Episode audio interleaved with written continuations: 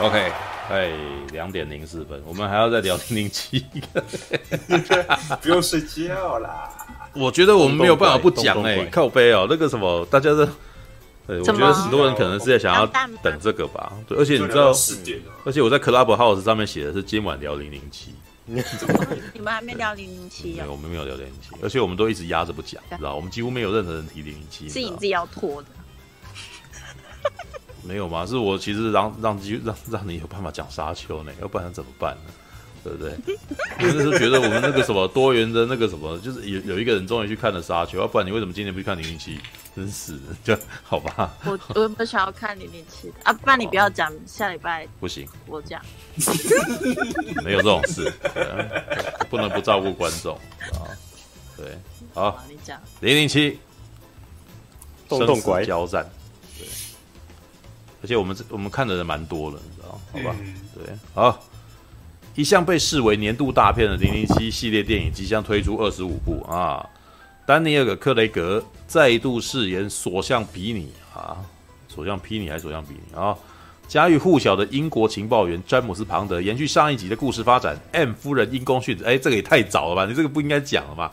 好。由雷夫·范恩斯饰饰演新任的军情，哎，都已经是第三部片的事情，他妈的！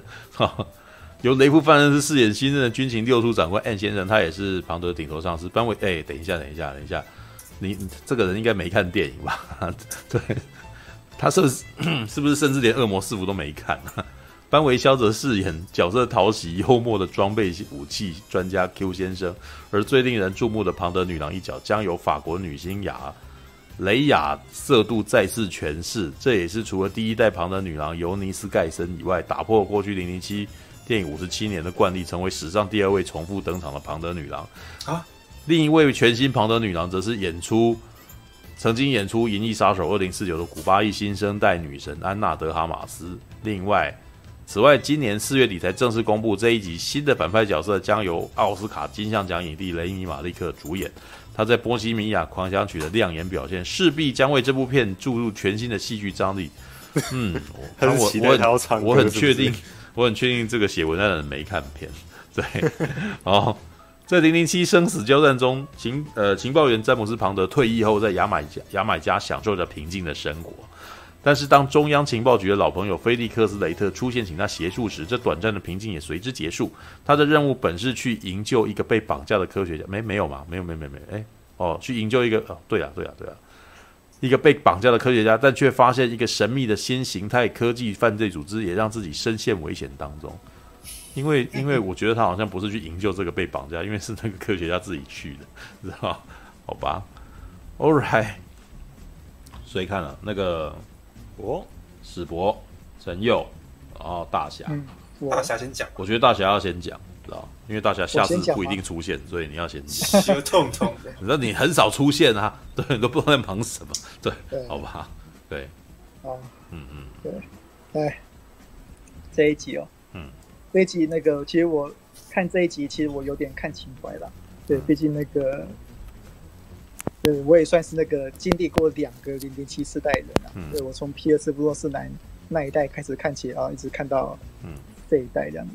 嗯、对啊，对，然后这一代大家其实应该都很清楚哦，这一代的庞德哦，他必须要跟哦前几代做出差别这样。嗯、所以他多收这一代人的故事多多少少哦，这五集有前后连贯的。嗯，对，跟以前庞德。以前庞德 A 部那个都是单部、嗯、单部单部的那个单元剧的那种模式，也比较不一样。嗯、但如果说哦，要我为呃这这个系列五部庞德作品做一个最后的总归纳的话，我会觉得这是那个庞德与三个女人的故事的。嗯，对，对对，前两部的庞德，对，有有点像是那种青春期的庞德，对，那个一个哦。耍酷，哎，有点中二，对，那个为自己而活，对。的一个庞德，然后呢，他诶遇到的自己人生的初初恋爱这样子，对，然后不幸发生的意外这样子，对，然后他接下来要在第二部电作品呢展现他那种哦青少年般的那种哦中二那个写词，然后那个又有点那种心那种哦心理阴影那样子哦去追寻，哎，去为了哦他的那个初体验。嗯，来来做复来做复仇，嗯，然后接下来呢，到中间的时候呢，他开始逐渐成熟起来，然后他开始要面临哎，他妈妈的过世这样，对，妈妈就是那个嘛，就是朱莉丹奇的那种那种。你说长官的过世，但实际上是他的妈妈，对。对，对，直接用我直接用妈妈来做代表了，因为这是哦一个那个庞德的成长故事嘛，他跟他生命中的三个人，然后呢，所以呢，接下来呢，这最近的这两部呢，哦，就是他哎与他这辈子的哦的爱人哦，应该说他的哦家庭的故事这样子，对，所以我的最后的总结，这个算是说哦，这是这是一个庞德的。那个庞德与这个系列就是庞德与三个女人的成长故事这样子。嗯、那那个有那个有人在问，哎，这是什么便当？这个系列其实它有一个特点，其实庞德在很久很久以前就已经注意到说啊，他们自己的便当已经开始固化了。嗯、所以，但是克雷格这个系列，他一直都特地避免那种哦老套的便当做法。是，对，这个这个系列最大的特点就是说啊，他故意不像以前哦皮尔兹布洛斯南。对以前的哦，更早之前的东西，他故意，他故意不选哦普通便当书法，他每一集的便当都是有特别口味的，他会用呃很特别的食材来来制作的这样子。对，可能有时候是熊掌便当，对，有可能是生鱼片便当，对，有可能是这样子的，对，然后有可能会从外面诶聘请那种很知名的那五星级大厨，呃，来煮一个那满汉全席便当，对，他的那种。哦，便当策略跟其他那种漫威的那种便当策略不太一样。漫威的策略是哦，对，每次都提供诶一个接近类似口味，但是那个品质以上的便当，对，让你不会有那个太多的哦奇怪的感觉，但是又可以保持诶你一定的满意度这样。那那个这一台这次零一七，然后这这一次的那个零一七的这五部呢，对，每一部呢都希望呢哦，你可以觉得。都希望你觉得这个便当很特别，对对，都希望说你觉得说哦，这个便当跟你以前吃的其他便当不一样这样，对，嗯，这是哦，他这个这一代五部零一七的哦，这个便当制作策略啦，嗯，但这个便当制作是对有有好也有也有风险这样，对，有时候会有一些那种对，可能会有会有些让人觉得说哇，这个这便当我吃不太习惯的那种感觉会出现这样，对，有时候会有，比如说。我觉得像上一集的便当，我就吃不太习惯了。对，我觉得那个，哦、对，我觉得那个味道习惯了。对，对，嗯，我觉得那个便当好像那个没有煮得很很高很到位的，有些那种东西都一切太理理所当然感觉。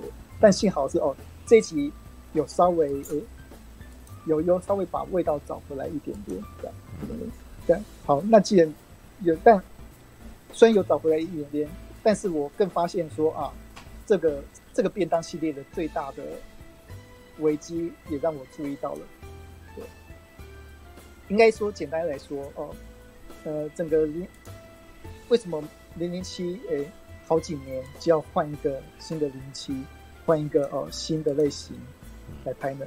对，第一个是，但是那个零零七的演员会老嘛，史恩康纳兰会老，皮尔斯布洛斯说那个皮尔斯布洛斯南会老，对。对，那现在丹尼斯克雷格现在也也老了，对。然后第二点是，每个时代喜欢的风格其实都不一样，对。比如说啊，以前的时代可能会喜欢那种哦很油腻的超级式便当，然后呢，诶过一个时代，诶可能会喜欢吃那种生鸡便当，对。然后呢，零零七在这一代所发展那种诶特殊风格的便当，嗯，我觉得其实。我觉得已经开始有点被人认，已经有点开始过时了。对，现在大家已经渐渐的比较不喜欢，也不是说不喜欢，已经应该说已经习惯了哦，这种哦特殊风格的便当。对，就这种呃，虽然说每次的便当都尽量做的不一样，但是哎，已经连续做了五次了，大家已经开始习惯这样改变。大家其实这个整体世世界，它真的喜，已经开始在追寻其他种便当的制作方式了。对，嗯，我觉得现在，嗯，大家比较想追求便当是像那个捍卫任务那种风格的便当，嗯，对，对，怎么说呢？像我们都知道说啊，零零七其实是冷战时代的产物，嗯，零零七无论如何，哎，他以前要对抗的可能都是呃那种呃很奇怪的，哎，那个比如说像什么金手指啊那些哦。某个庞大的哦邪恶势力集团，对他想要侵占世界，对对，感觉跟漫威有点像，对不对？但其实漫威的那种坏人设定，其实都多多少少有点天马行空。但是零零七的坏人设定，多多少少是建立在所谓的冷战价值底下，嗯，对，对，所以多多少少哦，零零七的那个。他所谓的那个正邪对对立的那种价值观，其实是建立在冷战时代那种那种感觉上面。嗯，对。但这种冷战时代感觉上面呢，一直到了哦，至少九零年代之后，哎，这种冷战感觉慢慢变淡，嗯，慢慢变淡。然后呢，一直到现在，我们最近这几年，嗯，对，嗯，我们最近这几年，其实你可以注意到哦，就比如说像漫威的反派，嗯，对，他其实已经很少所谓的那种冷。冷战那种国家对国家的那种直接架构了，嗯，对，他那种他都其实都是某种哦天马行空，对宇宙飞来，或者是某种哦神秘角色的坏人，对他已经不是我们我小已经不是我小时候那种哦所谓的国家对国家意志对意志的那种那种邪恶坏人的，对，甚至像哦捍卫任务任务也是捍卫任务的世界观，其实是一直架空的世界观，对，有有神秘的饭店，哎，神秘的金币在交易，对。你不用去诶、欸、想象说哦，他的捍卫任务的世界观是代表哪个国家，哪个国对哪个国家对哪个国家，你不用去想这件事情，对对，你只要在意说哦，金入以为在对抗某个神秘组织，然后他杀的很爽，就是对，然后正因为现在观众哦渐渐喜欢上哦这种类型的东西，对那种以前那种哦。国家对国家、意识形态对意识形态的东西，观众已经不吃了。嗯，所以说呃，零零七的那的的那种零零七的他那个价值，是他在这个时代的他其实变得有点难找到他的那种特殊的地位在里面。嗯，所以说哦，他像他这一代的，他其实像我在看这部片的时候，我我一直觉得说哦，这部片蛮有趣，但。我我又一直很感慨说哦，这个架构，对，这个架构其实用某些程度来讲，哎，他其实他的坏人其实的，嗯，我就直接讲了，他这部片最让我比较不满意的地方，其实就是他坏人的设计。没错，嗯，对。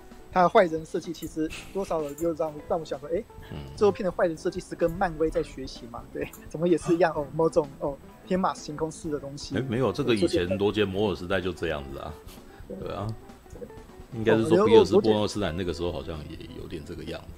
对，不过哦，但摩杰摩罗杰摩尔那个时代是个特例，因为摩羯，因为我刚才说了，零零七那个时候。对，他们会在不同时代，嗯、对，做不同口味这样。刚、嗯、好罗杰摩尔那个时代习惯是搞笑的零零七，比较有趣的零零七。嗯，对，对，所以那个时候会比较特别。嗯嗯嗯，对。然后前面这一代的丹斯克雷格，他的零零七他是哦想要走哦透视风格，然后又带一点硬汉风的，嗯、然后对，却要面对一个哦越来越，奇幻我觉得在设定上 哎越来越越来越单纯，对，对，嗯，对，很奇幻坏人，对，然后而且。戏份也没有办法让说服我坏人，哎，这让我觉得说，哎，对，庞德到底是呃为了什么而战？当然后面有讲到，他是他最后其实是为了他的家庭而战，为了他自己而战。对，但这一这个层面，哎，开始让我觉得说，哇，嗯，好像是，嗯，这方面的味道，哎，我并没有感受到。对，虽然说我我觉得，哎，后半部对还算蛮感人的，但是他那个坏人部分，也就让我感感觉到，哎。哦，好像少很多东西。嗯，对，我们都知道嘛。诶，要讲一个故事，你要，诶，你要衬托出好人的价值，那你但你就要设计出一个哦非常厉害的坏人。对，那个价值是对比的。对，但是你这个方面没有对比的成分出来的话，那我反而感觉不出来的话，对，那个零零七，诶，他把那个心哦放下来那一刻有多么感动这样。那这部片我觉得少了这个部分。对，我觉得这是我当时看完的时候，哎、欸，觉得说哦，这部片最大的印象在这边。嗯，即使哦，他这部片，哎，那个动作场面，对，当然是很好，而且就像哎之前四集的零零七一样，他都是想自不特地在呃动作场面上，哎，翻出一些吸引来，对，他不走俗套的动作场面，然后呢，哎，故事观也更大了，对，但是就是让坏人的设计，就让我觉得说哇，嗯。嗯哦，很明显少了什么。当这种哦对比感那种价值观差异的感觉没有出现的时候，对，我就突然觉得说，哦，这部片少了一点 对。即使他最后特别特别铺出了一个非常感动的结局，但我就觉得说啊，少了少了味道。对，但但这个少的味道，这个原因到底是什么呢？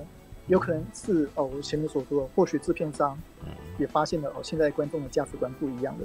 对，也或许是哎，那个可能他们真的 想要走一些哎比较不一样的风格，结果就有点类似像上一集一样，哎，有的地方没有走好，没有走稳。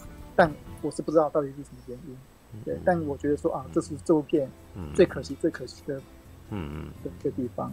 也就是因此，所以我至少。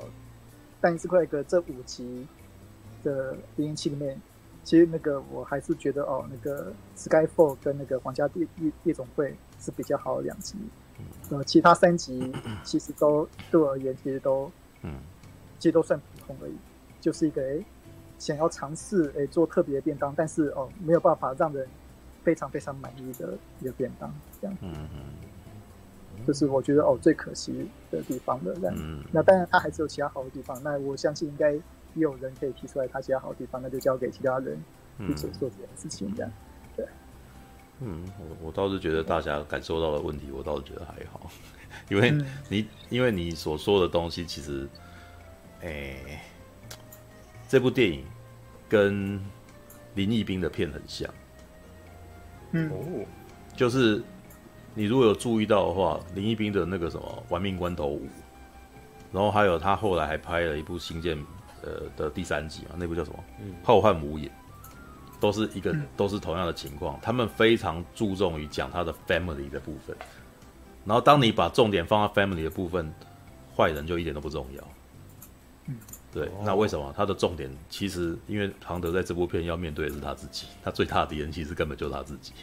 所以后面其他的部分不是很重要，所以我那时候看的时候，哦，这部片其实他这一次在讲家庭，你知道吗？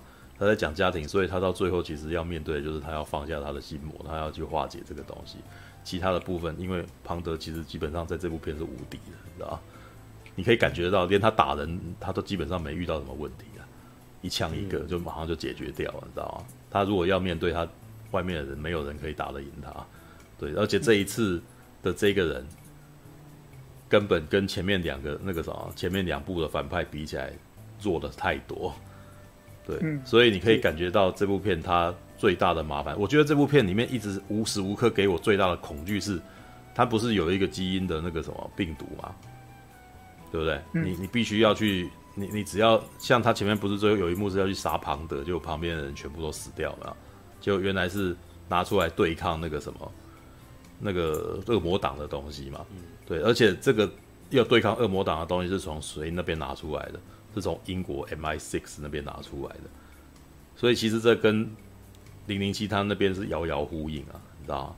你要面对的是你自己啊，知道？因为那是 MI6 自己去弄出来，然后结果到最后他们自己设出来、设计出来武器成为了最大的东西、最大的、最大的、最可怕的东西，所以英国要自己去毁灭掉这个东西嘛。这个从头到尾圈在一块，你知道吗？就是零零七要去解决的问题是我们自己的人去制造出来的麻烦，然后那个那个反派根本就只是一个充满仇恨然后的一个人而已，他其实不是非常非常的重要，甚至他到最后他还放过那个孩子，然后他不坏，对啊，他好像一他一点都不 care，他不 care 这个东西，你知道吗？对，那。庞德要讲的就是他要面对他自己，他要解决他自己的问题。然后我在里面，我觉得一个最害怕的点是，其实里面最恐怖的东西是，当我知道这个基因病毒的时候，我那时候很怕他是不是人家去设计那个什么，他只要碰到他他他女那个什么那个女生，是不是那个女生就死了？你知道？结果后来后面还真的是这个样子吧？但是我当时前面在前面就已经在担心这一点了，你知道？因为里面前面一直在呼应说她是恶魔党之女。那所有的恶魔党都挂了，那这位恶魔党之女怎么没挂？你知道吗？那他是不是在这个基因系谱里面？你知道？所以我很怕他遇到他会死，你知道吗？所以在里面，他遇到他的时候，我很紧张，是不是？是不是这个女的会脸上就冒泡泡就挂了？你知道吗？嗯，就他一直压着不放，你知道，压到最后才让哎、欸，原来你你面对他会这样。然后我说完蛋，那个什么，我最怕的事情终于发生，你知道吗？庞德最怕的事情也发生了，所以他最后要牺牲他，就就是就是要解决这个问题啊。我倒觉得这部片从头到尾在讲的事情都是一个隐藏的害怕，你知道吗？对，其他那个那个反派不是很重要，对他从他也很少出现啊，所以他真的不是很重要的人，知道吗？All right，OK，okay，好吧，那个什么，先先让其他人说，我看一下，世博。我要是喜欢，我要是看 IMAX 还是看普通的？呃，我是看 IMAX，哦，对啊，不过不过因为不是美丽华，所以都是数位 IMAX，嗯，对啊，但但我必须先说，非常的值回票价，我很喜欢，尤其我很喜欢那个，我很喜欢这一部的 IMAX，我觉得超超好看。的。对，哎，而且好像听说这是第一部用那个 IMAX 摄影机拍的庞德电影，对对对对对，是的，是的。所以所以尤其是值回票价部分，我觉得尤其是在它摄影画面还有。在那个就是 IMAX 厅看，真的是很美、很壮观，又很有诚意这样子。从开场的第一场戏，一直到那个就是每集的必备仪式，那个片头职员表名单，然后配上主题曲 MV，结束之后就大概，诶、以以感觉来测，大概三四十分钟，它。开头全部都是满版的画面，嗯嗯，而且它在那个 IMAX 满版的比例跟那个普通宽银幕比例之间的切换，觉得比沙丘顺畅太多了，所以这部我非常推荐 IMAX 版这样。而且那个因为这部配乐也跟沙丘一样是汉斯季默嘛，这是汉斯季默音乐呢终于收敛了点，而且觉得不会像他以往的那个。他以往的配乐感觉就是很拼命的想要把整部电影盖过去的感觉，但这一部就我觉得，哎、欸，整体感受起来蛮舒服的。这样，其实这不是汉斯季默的锅啊，嗯、那个是导演决定要这么做的。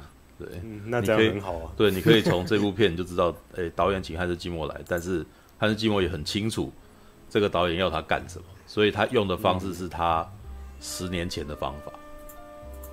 这样很好啊！没注意，就是沙丘 不像过去这么暴力。沙丘的导演找来是要他做诺兰的事，诺兰要他做的事。对，然后这个时候凯瑞福永找他来，哦，你看你们注意到里面，我都我在里面听到了黑暗，哎，不是黑暗骑，就是蝙蝠侠的音乐，嗯、然后我还听到神鬼战士，我还听到神鬼战士的旋律，你知道就是那个是十多年前他、哦、他的他的风格。然后所以我我没有特别去把整个原声带蕊过一遍，嗯、因为因为我本身就不太。不不太是汉斯季默的 fans 这样子，不过我在几个紧张的桥段也有听到那个类似敦刻尔克那种指针的那种滴答的声音。那还好，没有那个那个是比较少见的，他比较多常拿来用都是拿那个，呃，还有人魔那个什么也里面也出现了类似对人魔的那个人魔的音乐其实很优雅哦。对，所以零零那个时候汉斯季默在用零零七的时候，其实基本上把它那个时候他两千年的风格拿出来用，对啊，而且零零七本身就一堆原原本就先有的配乐素材给他用了，所以他的发挥空间其实也没有算太大这样子。没有，就是这一部片有他的任务了，嗯、对他他是不能够玩玩太实验性的东西。对啊，所以我觉得这样很棒，就是他终于因为这样子，这样因为这样子的受限，让他没有、嗯、没有没有把整部电影压用音乐压过去的那种感觉。嗯，对。不过就是刚刚那个大侠又有提到动作戏嘛，我觉得这部片的动作戏的部分就嗯就很动作戏。其实回想现在回想起来，真的没有什么记忆点。但如果要硬抓一段有印象的出来，我觉得就是在那个接。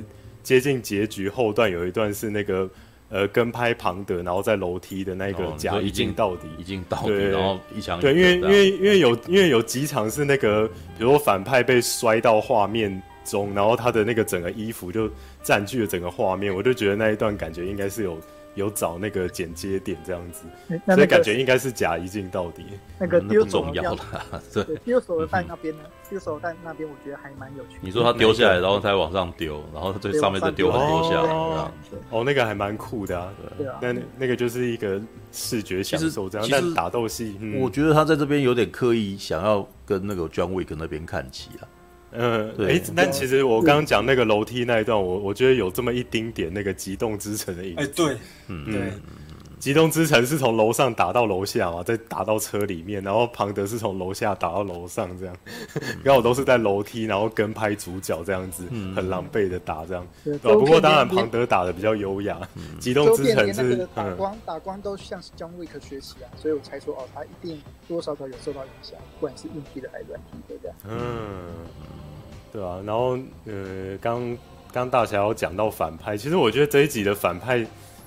因为我还蛮喜欢那个雷米马利克这个演员，所以我觉得他是挺有潜力，有更多的展现空间。但他的他的戏份就是太少，不然我觉得他这个演员的表现，我其实他他在这一部的表现我是蛮喜欢的。但因为就是戏份不够丰富，就让人觉得他存在感真的还蛮低的。然后说到存在感呢，就是必须要提到一下这一次这个超正星探员，那个安娜安娜德哈马斯吗？对。但但我必须老实说，就是安那个安娜德哈马斯是很漂亮，然后打斗起来也很霸气，没有错。但我觉得以整部片全局来看，我觉得他他的存在是让我感到最不舒服的一个角色。就尤其是他他被安插在这部片，我觉得嗯，就是呃是拿来跟观众卖萌的目的实在太明显了。其实其实我觉得把这个角色抽掉，其实并不会。影响这部片的叙事太多。啊，当然，虽然我这样，他完全虽然我这样讲啊，对啊，对啊，对。但是虽然我这样讲有点有点靠背啊，但是他在这一集安插的目的跟出场的时数啊，让我觉得有点像在看，比如说那种 YouTuber 的影片，然后中间突然进入夜配时间的那种感觉。所以我觉得他他在这部片被安排的方式，呃，在我看来是偏用力的。对，所以我才觉得，就觉得，哎，这个这个角色虽然他他是真的蛮。蛮就是打斗起来，打斗起来也非常的酷炫，然后然后人又长得很漂亮，但是他被选择放在这部片的那个定位，就让我觉得有点像一个商品那种感觉，就是他他跟这部片缝合的没有特别的顺畅这样。然后我觉得那个呃丹尼尔克雷格在这一集的退场，让我觉得退的有点仓促。像其实其实昨天我在走出影厅的时候就。也是跟大侠一样，觉得有种少了什么的感觉，因为因为整部片给我的感觉，好像就是他的每一个环节都做到一个水准，就是就是一个有点像那个呃呃商业电影界的精品的那种感觉，就是都做做到了一个水准，但就是刚好在那个水准点上。对，不过呃还是要回头说，这部片我觉得是好看的。就只是还蛮，其实我还蛮希望他的片长可以再更长一点。虽然这一次的那个片长已经已经接近三个小时，但我就觉得他他的那个退场应该可以把那个桥段再拖长一点，然后情绪再更满一点。对啊，所以我我在那个看完回家之后，就是有有去翻那个最近 Apple TV 有出一部纪录片，叫那个嗯嗯是成成为成为丹尼尔克雷格，成为詹姆斯庞德？对对，他本来就丹尼尔克雷格，成为詹姆斯庞德，对，成为詹姆斯庞德，对，这这部纪录片我还蛮推的，他他在那个。Apple TV，你你不用订阅也没关系，他是直接免费给观众看这样子。嗯，对，而且他他是写限时免费，我也不知道限时到三十天内啊。对对啊，所以对啊，所以那个是看完两个小两天内就要看完的。对，呃，就是如果你按播放的话，就是四十八小时内要看完。但如果你先把它租起来的话，可以存三十天这样子。对，对啊，大概四十几分钟而已。我觉得我觉得看完的那个情感有有比看那个这一。这一集正片还要丰富，就觉得有再更感动一点这样子，对啊，但毕竟纪录片就是比较 real 嘛，他就把所有的那个像幕后访谈，然后还有安插一些他那些。呃，就是不用替身自己上身的那些幕后画面都放进去，就给给你那种哇，你真的辛苦了的那种感觉。然后在这一集第五集又给他一个，嗯，又给他一个退场的桥段。就是虽然我我没有，我我我我算是小时候第一次接触零零七，就是那个皮尔斯布洛斯南，但其实我印象也非常的模糊了。而且我只有看一集是跟那个何利贝瑞的那一集，哦，那是最最糟的一集，我自己觉得。对啊，但我也是我也。你可以，你可以再把，你可以回去追追看啊！我其实还蛮推荐你看那个皮尔斯布洛斯南，呃，黄金眼跟那个明明日帝国那两部是我觉得最好。因为我对零零七的印象就是就是在那个看恶魔四伏之前，就是哎、欸、开始在从王家夜总会开始追，这样就是才有我完整的看完零零七的，嗯、就就是就是透过丹尼尔克雷格这样入门，嗯，所以我觉得哎、欸，在看完那个最新的这一集的观众可以把那个 Apple TV 那部《成为詹姆斯庞德》翻来看，嗯、我觉得就有补足那个我这一看完看完这一集，哎、欸，这一集的名字到底叫什么？生生死交战，对对对，我觉得那部纪录，对那部纪录没时间等死，对那部纪录片就有补足我在看完生死交战有种那个少了什么的那种遗憾感，嗯，对啊，大概就是这样，就是就是其实觉得看完还蛮享受的、啊、，IMAX 的那个票价非常值，花的非常值得，这样，嗯，我也觉得这部片是那个啥，应该是说我看这部片才发现说。诶，庞德是最适合拍 IMAX 的，对，因为、哦、对啊，庞德片蛮期待之后他，对，我觉得他希望他以后再用 IMAX 拍，因为庞德片真的非常适合用 IMAX 拍，因为那个意大利小镇拍的很美啊，对对，对，真的。超漂亮的，就是因为庞德片，呃，跟一般谍报动作片不一样，就是庞德片是日常常常强调风景、香车美人，嗯、你知道吗？对对对，然后而且。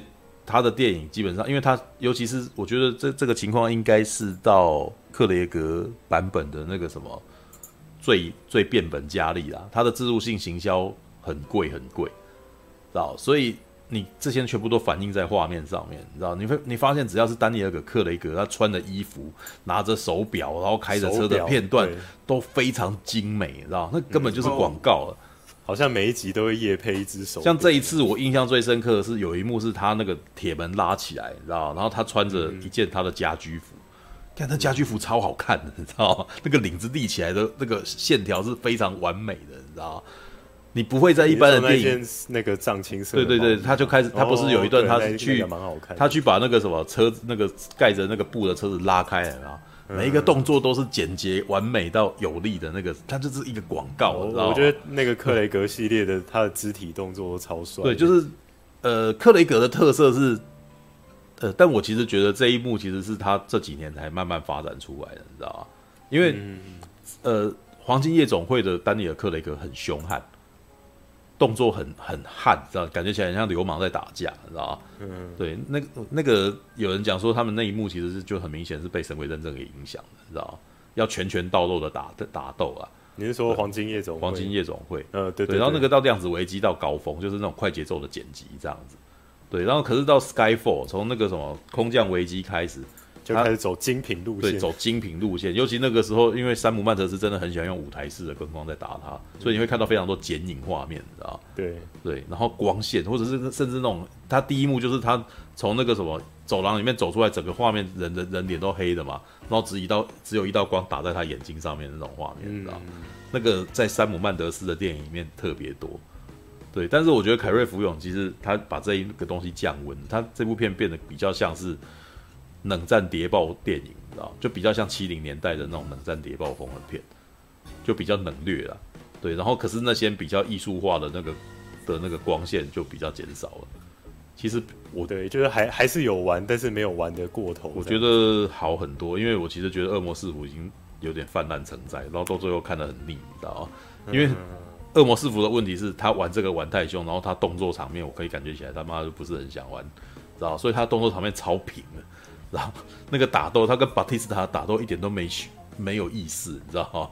然后他在罗马的飞车追逐，我就觉得那个什么，你们好像在高速公路看到一群时速九十的车在那边跑而已，就没有惊，没有什么高潮迭起的东西啊，就是一个干干净净，然后那个什么在在跑车这样。那因为什么？那把它当广告在拍啊，知道？但是当广告在拍这件事情，在那个什么生死交战里面也是玩到极致啊。对，就是，呃，还有一个就是动作场面这件事情，就是如果有注意到的话，因为我有看皮尔斯布洛斯南版本跟那个克雷格版本吧，嗯，皮尔斯布洛斯南版本的那个什么动作场面，它是以 CG 为主的，就是它会以特效场面那个时候特效刚兴起嘛，对，就是从那个时候正好是神鬼传奇啊，然后侏罗纪公园盛行的年代嘛。所以他会放很多类似 CG 类的东西，或者一些那种很奇奇的东西，比如说像《明日帝国》有一幕啊，就是那个皮尔斯布洛斯南他开那个什么，他好像在刚开幕的时候，他是那个什么非战斗机，你知道吗？就是他完成任务以后，然后他跑上战斗机，然后那个飞行员跟他在那边缠斗，你知道吗？然后有一幕画面是他按弹射钮，然后那个人被弹出去，你知道吗？然后那个画面是平的，你知道，就是那种侧面的，然后那个什么，你可以看得很清楚整个侧面的那个战斗机的那个什么机鼻，知道？然后那个那个飞行员就弹出去这样，然后那个画面基本上是没有动，就贴在那边。然后或者是在那个什么，他最后一集吧，就是那个跟荷莉贝瑞那一集的前面，皮尔斯布洛斯南有一场那个什么战斗场，那个什么爆炸，然后他跃一跃而下，你知道吗？那个一跃而下的画面贴得超紧的，基本上已经是虽然说是中景画面，但是他你基本上你看到普尔斯布洛斯南跳下去，帅气的张开双臂飞跃下去，但你不知道他飞跃去哪里，你知道吗？那个时候的画面常常是这一种，就是那种剪好的，你知道吧？但是呢，到丹尼尔·克雷格的，他就是想要让你觉得说这个画面是真实发生的，知道吗？嗯，他就会给你看全，他会给你看很浪的景，嗯，知道像之前那个 Skyfall 那个那个什么，他骑摩托车在在那个什么，在那个屋顶上面跑嘛，伊斯坦堡的那个屋顶上面跑，或者是他钻那个什么，钻那个隧道，然后直接爬上去，有没有？他都让你觉得，干这个东西看起来像真的，是就真实有一个人这样子开车这样冲上去，他不会像皮尔斯布洛斯南那个版本是用剪的，你知道？对，那这一次也是啊，就是生死交战会看到一个他有车子往这边冲过来啊啊，那一幕其实就是丹尼尔克雷格版本那个零零七的那个什么最最的动作场面，对招牌会拥有的车子冲过来，他不躲，他直接冲往车子那个冲过来的地方躲过去，有没有？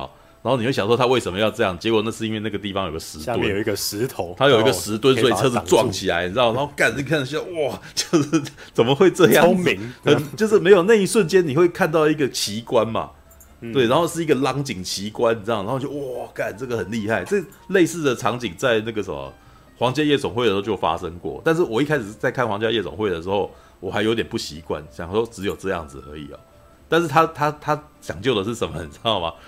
呃。皇家夜总会最大的那个什么精彩的那个什么飞车场面是，他要去撞到伊瓦格林了。他开车的时候，突然间看到那高速公路，突然间看到伊瓦格林躺那边有没有？他紧急刹车，然后车子翻了三圈这样子，然后那那一幕是他们觉得最精彩的，就是他们可以让车子在空中翻这么多圈这样子，然后然后就直接这样弄起来。为什么那边真的躺一个人这样子？让你看到我没有剪，我也没有用替，我没他应该是用替身啊。不可能真的伊瓦格林啊，对，但是真的有一个人在那边，然后那辆车就直接在他们面前翻了三圈，这样，那是一个特技啊，对，然后或者诶、欸，黄金夜总会比比较一开始让我觉得最惊人的就是他用跑酷嘛，他用跑酷去追那个黑人，你知道吗？哦，没有，那个黑人是跑酷的，然后他在后面那个啥有点拼命追，然后追到跑到很高的地方这样子。然后你说开开头的那个，对对对对，开头那一场戏嘛。对啊，然后还有那个空降危机里面，则是那个伊斯坦堡，然后还有那个什么，用那个坦克，呃，不，用挖土机去挖去挖那个什么列车有没有？然后从那边开始，那个庞德培养起来他那个什么最经典的那种那种招牌动作。他做完最精彩，他最做完最惊险的画面以后，要整整他的整理一下袖子，对，要整理一下袖扣，你知道吗？对，那个他从大概从。Skyfall 开始就真的在玩这种了，就是像恶魔师傅也是啊，他穿着全套西装，哦，整整齐齐，扣子都不用解开，然后就已经那个什么，在那个亡灵节里面走，然后一镜到底的走走走走，然后开枪打爆一个 打打爆建筑物以后，还可以从容的那个什么离开这样子，那个大概就是呃，其实他有一点在慢慢转化了。从早期的那种好勇斗狠的庞德，到后来越来越注重服装仪容这样子，知道吗？对，这一次也是啊，这一次哇靠，我都觉得那个什么庞德的衣服无时无刻都是最完美状态，好帅哦，知道吗？当男人就要像庞德，你知道吗？OK。然后至于你讲那个安娜德哈马斯那一段，我还蛮喜欢那一段的啊，很开心。对，而且我觉得他这一段植入蛮有必要的啊。因为他大概是整整两个半钟头里面最开心的一段了吧？对，还有一段啊，还有去找 Q 的那一段啊，就是 Q 那个什么煮东西，然后都被一直被骚扰，但是那一段算轻喜剧，对。但是那个丹拉德哈马斯的那一段就是呆萌女孩子，知道吗？而且我后来越想越觉得那一段很有点像是那种特意写一段女权写进去的，知道吗？这一部也跟那个上季很像，就是。原来庞德旁边的女的厉害的人全都女的，你知道吗？他身边有三个女生嘛，一个就是他的那个啥，那个女朋友嘛，对，另外一个是现任零零七，知道吗？对，然后再来就是安娜德哈马斯那个中情局探员，知道吗？呈现出三种面相的女孩子，知道吗？对，因为那个时候他的女朋友其实基本上有点苦情，那个就是那种古古典古典女人，你知道，痴痴等待，你知道。对，然后为了他，然后吃苦，然后那个，呃，在等待等待零零七回来的那种女生，你知道？然后黑黑女人，你知道？我们现任零零七，现任零零七其实是有点那个什么，急着要去跟庞德证明我才是真正的零零七这件事情，你知道？你看一进来，不过不过他还好，这部片的处理是用非常轻松幽默的方式，对，就是只要是。我觉得只要是女，他们两个的部分都算是有算是可爱的啦。对，就是我，但是我其实觉得那个不那个角色如果是男生，我们应该会很讨厌这个男的。哦。可是因为她是女生，我倒觉得那个什么可能冲淡了一点，你知道吗？嗯。对，因为他你可以去思考他一开始出出场的那个方式，他先把庞德的车的那个什么弄坏，你知道吗？然后再载着他回去。这有点耀武，骑一台很普通，对，骑一台那个哦，那个欧多拜，然后那个啥，他 那个画面有点蹩脚，你知道吗？他还有带霹雳腰包，然后就这样骑回去，你知道？然后骑回去以后，然后那个啥，第一一进去就问你家床在哪里，你知道？然后庞德就有点愣了一下，你为什么要又要跟我上床嘛？这样，就进去以后下来，他就跟人家讲，我是我是新的零零七这样子。对，但那一幕我觉得有点好笑，你知道？因为那个其实是年轻探员过来。跟老探员下马威，你知道？那那个那个故事有点像我之前看《刀说艺术》的时候遇到一个角色，叫做那个什么“冰封剑无形”，你知道？就是特地跑来跟你讲说，你不要动某个事情哦，这样子。然后可是你来动，我就知道你对这件事情超级在意，你知道？然后然后他还很耀武扬威说：“我现在是零零七哦，这样子。”然后庞德就还跟他又还安抚他说：“这只是个数字而已，this number。”然后。那一段我其实觉得，但是后面那个什么几段对话也很好笑啊，就是当后来 M 不是去找那个什么，呃，庞德回去嘛，然后 M 就 M 就跟那个零零七说，跟那个黑人说，哎，他现在也回回也变回了 Double O 探员这样子，然后那个女生就很紧张说她是几号，然 后一直问一直问几号，问了好几次，对，换 number 换 number，你知道 对。然后到最后无视，对，都被无视，大家都不理他。然后直到后来那个什么，最后他还要主动说：“我归还七给那个啥，我请求把庞德的号码回到七，你知道？”对，那只是一个只是个数字。但是我那时候就每次都觉得说，最在意这数字的就是你，你知道吗？对，但是旁边人都没有对没旁边人都没有对这件事情有什么意见，然后你就问个没完，你知道吗？他的竞争意识一直很强烈，你知道吗？对，这个是。不过我记得那个零零七系列好像没有没有交代过那个零零七跟他后辈的相处模式嘛。这就是这一只有呃，这部片就有两个后辈啊，一个是刚对对对对，虽然如果如嗯，如果你要讲那个什么真呃出出外勤的人的话啦，是对，但是老实说，在恶魔四伏的时候，他遇到 Q 应该是已经遇到后辈了啊，啊不遇到哎，就是对啊，遇到武器官的时候啊，班维肖难道比他老吗？对啊，他就是比较年轻的人，他其实是在面对比他年轻的同事啊。对啊，然后他在上一次已经遇到了那个谁，呃，那那个女生叫什么名字？就在外面的秘书啊。对啊，就是他就已经是，而且那个时候就好像已经有让他出一点外勤，然后暗示说他好像以后也可以当当外勤探员什么的，有没有？嗯。其实那个都已经在面对后辈了，对啊。但是我其实觉得他这边其实有点在加强，可是我其实觉得，嗯，庞德这一次的个性跟前两集非常不一样。嗯。如果你有注意到的话，嗯，Skyfall 的他基本上是很还是不苟是不苟言笑的他嘛。嗯。然后到了恶魔四伏的时候，他嗯更是几乎沉默寡言，你知道？虽然我觉得那跟山姆曼德斯喜欢用的方式有关系，山姆曼德斯太喜欢打光了。你你我个我对于恶魔四伏一个印象最深刻，但是我也最喜欢的一个镜头是，就是那个女生呃，他要跟那个女生离开有没有？分分分手。然后分手的时候，那个庞德那时候没有讲什么话，但是那个光线让突然间打在他的脸上，他的脸不是他不是倒三角的眼睛吗？然后那一瞬间，好像那个光线让他看起来很忧郁、很悲伤，你知道？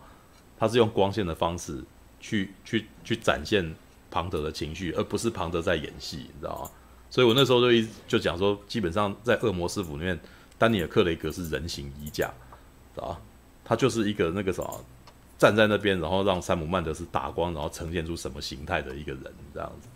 然后而且那时候他是不讲话的，是不苟言笑的。但是到了你会发现在那个恶魔那个什么生死决交战里面，庞德的话很多，你知道吗？他还蛮常讲话的，对，而且他的他的表情变多了。我只能说，就是他大概拍五部里面这一部第五集，他的那个什么表演是最多的，就是他的脸部表演是最多的。对，但是我其实觉得这也是他有在试着去做出各个时期庞德在各个年龄时期的那个什么心境转折，他在改变了。对，我自己的描述解释是，他已经是老兵了，他在可能在 Skyfall 那边，他是一个不服老的老兵。对，它里面不是有一段那个什么，要要重新训练他有没有？要重新去确定你到底合不合格，然后都不合格有没有？然后大家勉强让他进去，然后他开始挖他胸口里面的弹片，然后去让自己硬是要让硬是要恢复原来的样子有没有？但是我觉得到生死交战的他已经不在乎这件事情了。嗯，对，就是我老了，但是我不会因为我想要跟年轻人比较，然后我要那个什么。我要赶上年轻人的脚步，没有，他没有这件事情，他其实是很安于他的老，你知道吗？但是这部片也没有把老这件事情做很坏很坏的诠释，因为他还是一枪一个，你知道吗？他他变得很利落嘛，就是那个 John Wick 形式的战斗战斗方式，你知道吗？就这这部片，我觉得最最有趣的都是，你看到、哦、他像他不是呃后半节有一场在那个森林里面的戏嘛，嗯，那一幕我还蛮喜欢的。他是从那个庞德的主观，也没有说他的主观啦，就是摄影机是跟在庞德的角度去看事情的嘛。对。然后你可以看到远处听到车声，然后有有那个火，那个什么，有那个枪火过来，然后庞德回回击这样，然后就躺就倒地躺好几个人这样子，有没有？他没有去交代另外一边事情，他真的只有从庞德的角度去去去诠释那个什么现场发生了什么事情。那像那个史博要刚刚讲的那个，你在他在。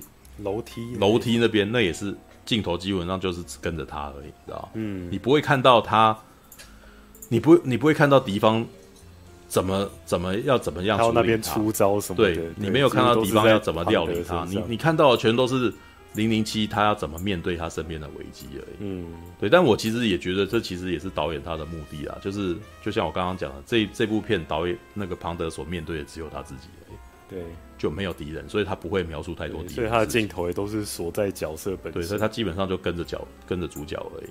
所以，呃，如果你们觉得有什么不足的话，我觉得原因是因为这个导演真的很这一次很让你就一直看着庞德，所以你看不到旁边发生什么事，还蛮这样子的，你知道吗？但是还蛮好看的，因为其实你就是在看你在观察庞德这个人，他要怎么面对他自己，你知道吗？嗯，然后。而且我其实觉得，我从头到看到尾，我觉得看的还蛮开心的，因为而且前面有点幽默，你知道，前面有一段戏，我其实觉得还蛮可爱的，就是虽然明明庞德很生气啊，你知道，就是他不是去去扫墓嘛，然后去扫墓以后立刻就被攻击了，所以他就开始觉得那个什么，他他女朋友，他就觉得那个什么，他女朋友是坏人，信任，对，不可信任，所以回来就很生气，然后对他生闷气，对。但是呢，那个时候旁边的很多人来，然后他还是不得不救他，你知道吗？所以他坐上车以后，然后就跑跑跑跑跑，然后突然间在一个地方就停下来，然后不肯不肯开了，你知道吗？我觉得那一段很很有那种老男人在那边闹脾气的那种气息，你知道吗？然后，可是我就觉得这边也很好笑，就是正好是奥斯顿马丁的那个夜配时刻嘛，你知道吗？奥斯汀马。所以他们今天才刚刚试出那影片，奥斯顿奥斯顿马丁啊，奥斯顿马丁那个 DB5，你知道吧？然后，然后那个啥，然后是怎样？他真的有防弹玻璃？是不是？我也不晓得，就一群人围着他开枪，然后那个时候我都觉得哇，干这个防弹玻璃太屌，你知道吗？就是怎怎么打都打不穿，你知道吗？然后女朋友吓坏了，已经拿枪直接贴在玻璃，女朋友吓坏了，已经已经围已经围围到那个你旁边都已经看不到里面的人了。然后那个时候敌人真的是受不了了，然后亲自过去。非常近距离的那个时候，用他的 MP 八一直不断的射那那个这种玻璃，然后还是打不破，然后，然后这个女的已经被吓坏了，然后苦苦哀求庞德说 “Do something”，然后然后这时候镜头才锁着庞德的特写说：“想了，OK，然 后然后才决定要救，决定要救，就知道其实庞德想要处理根本就没问题嘛，你知道吗？我觉得前面就已经在讲后面所有的事情，那一段其实就已经缔定所有的所有后面的调性，你知道吗？庞德是无敌的，你他唯一要面对的就是他心魔，就是他在那边考虑这件事情，你知道吗？这电影到后面全部都是他在考虑这件事情，要不要救这女的，要不要跟这个女的那个啥，要不要原谅这个女的？对，那第一那个啥，前面的开场他没原谅，但是他最后整整两个钟头都是在他原谅的过程当中，对。然后里面还有一段那个什么哦，他遇到小朋友那一段，那我觉得那一段其实也有点那个隐喻。我后来想起来觉得还蛮可爱的，你知道吗？他不是过去找到他旧女友，然后要跟他调情嘛，然后就吻了他嘛，吻了他小孩子出现嘛，然后我小孩出现，然后那个什么庞德像被电到一样，然后回过头来，然后遇到敌人一样，你知道，就是一个小孩子在那边。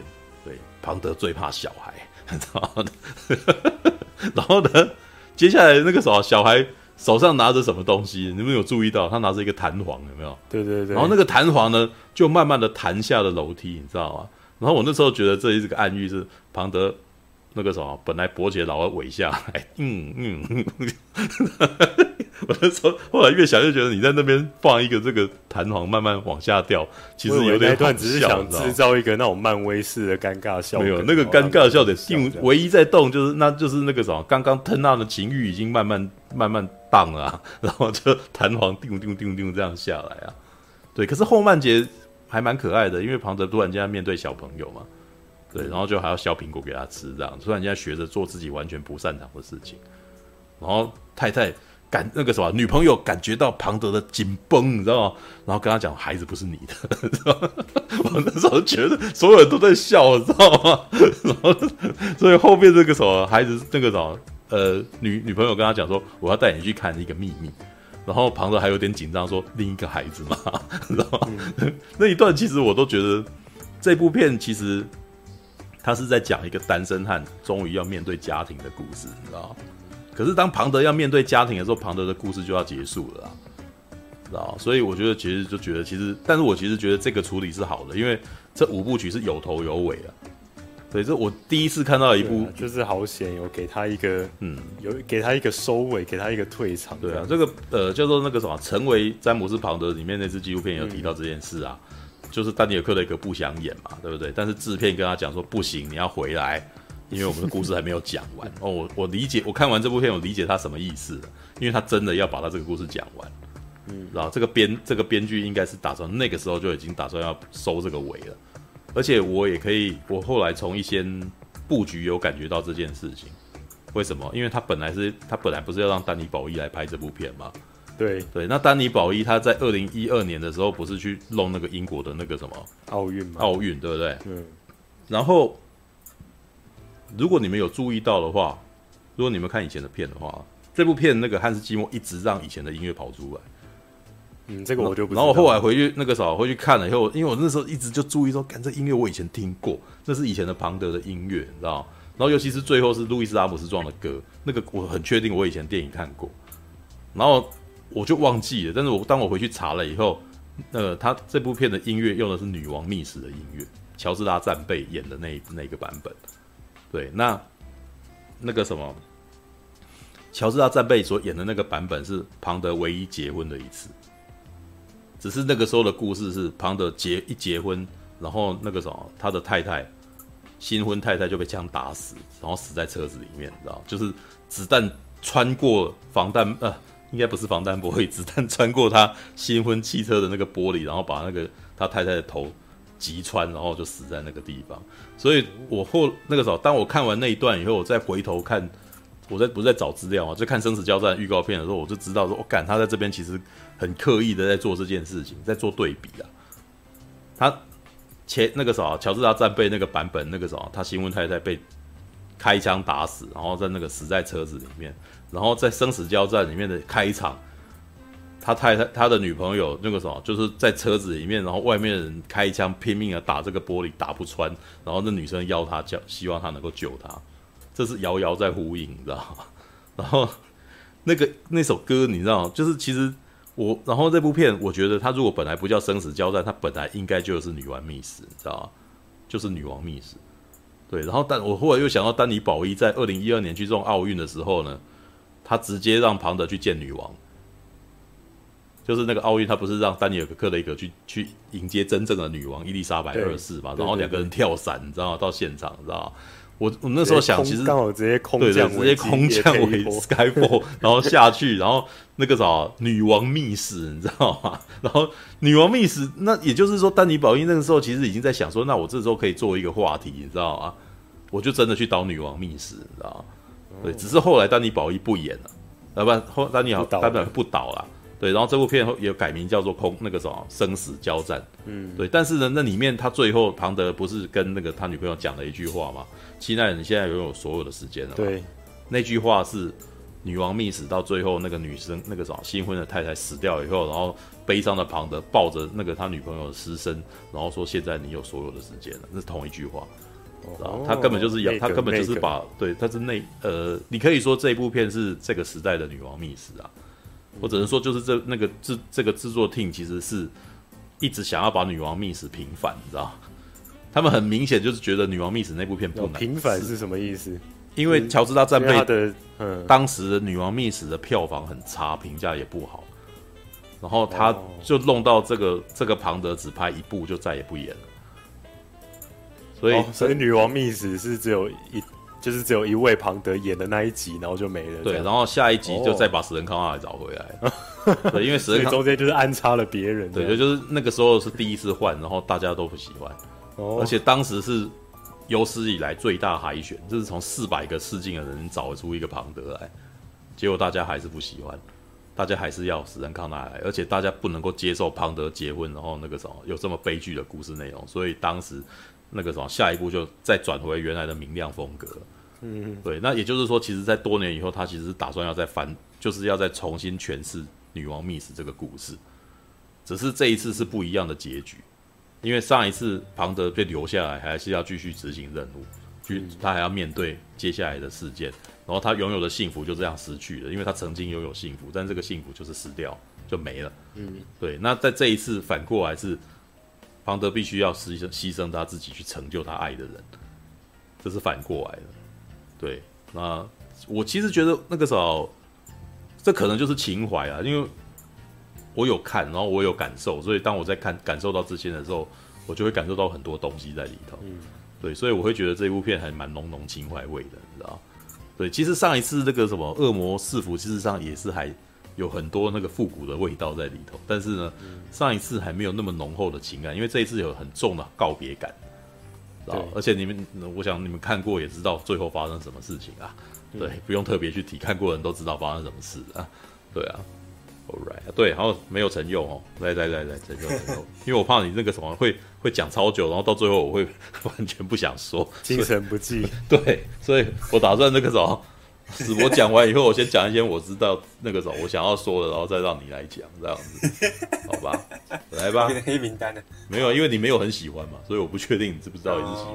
对啊，对，嗯，好，呃，其实刚刚那这部片的概念大概都讲过了，嗯，那我觉得，呃，这部片首先他知道自己要落幕，所以我很喜欢的点是他找到了一个作作为落幕的一个很好的切入点。就是他在讲说，哎，一个间谍有没有办法回归正常生活？有没有办法真的像，呃，好像跟爱人这样去浪迹天涯，然后过上小日子？嗯，对。然后他其实要为这个间谍做的一个，呃，怎么讲？ending 是告诉你说，哎，其实他终其一生好像都在，呃，花时间在把自己封闭在盔甲之中，嗯，然后把他人隔绝在外。对，嗯，这这句话是威斯彭在。皇家夜总会跟庞德讲说：“你又缩进你的盔甲里面。嗯”好，庞德其实大浪费了大半生都在都在做这件事情，武装他才发现，对。对，嗯，就哦，然后呃，他的一生因为都是在间谍的生涯嘛，他就必须要一直怀疑别人，然后一直没有办法给予信任，甚至第一第一集啊那个。皇家夜总会还有一段很中二的对话，有没有？就是那个威斯风死之后，那打电话给 M，嗯，然后讲一讲说，哎，那个，嗯啊，我再也不相，哎，M 问他说，哦，你再也不相信任何人了吗？好，好，那个方德说对，M 就说，那你已经学到教训了。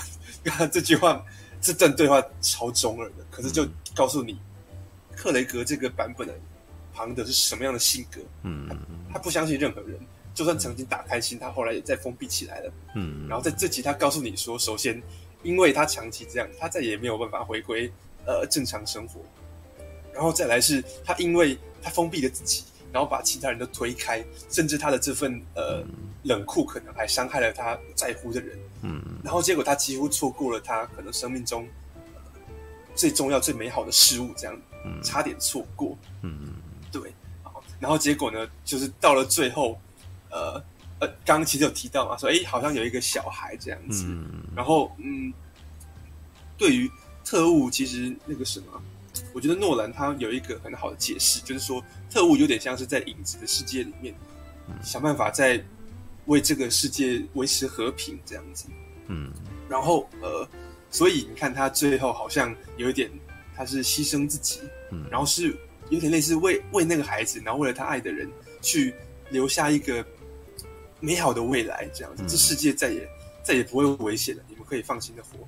嗯，可是呃。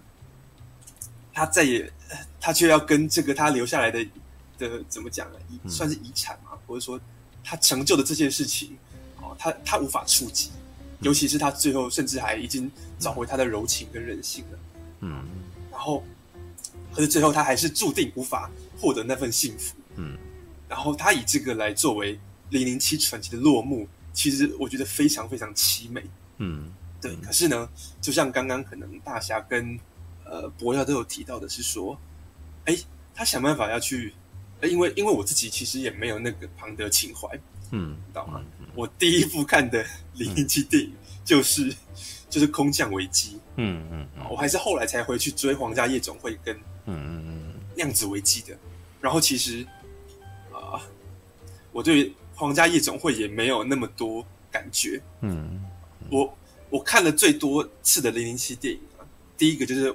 空降危机，因为我觉得空降危机太好看了。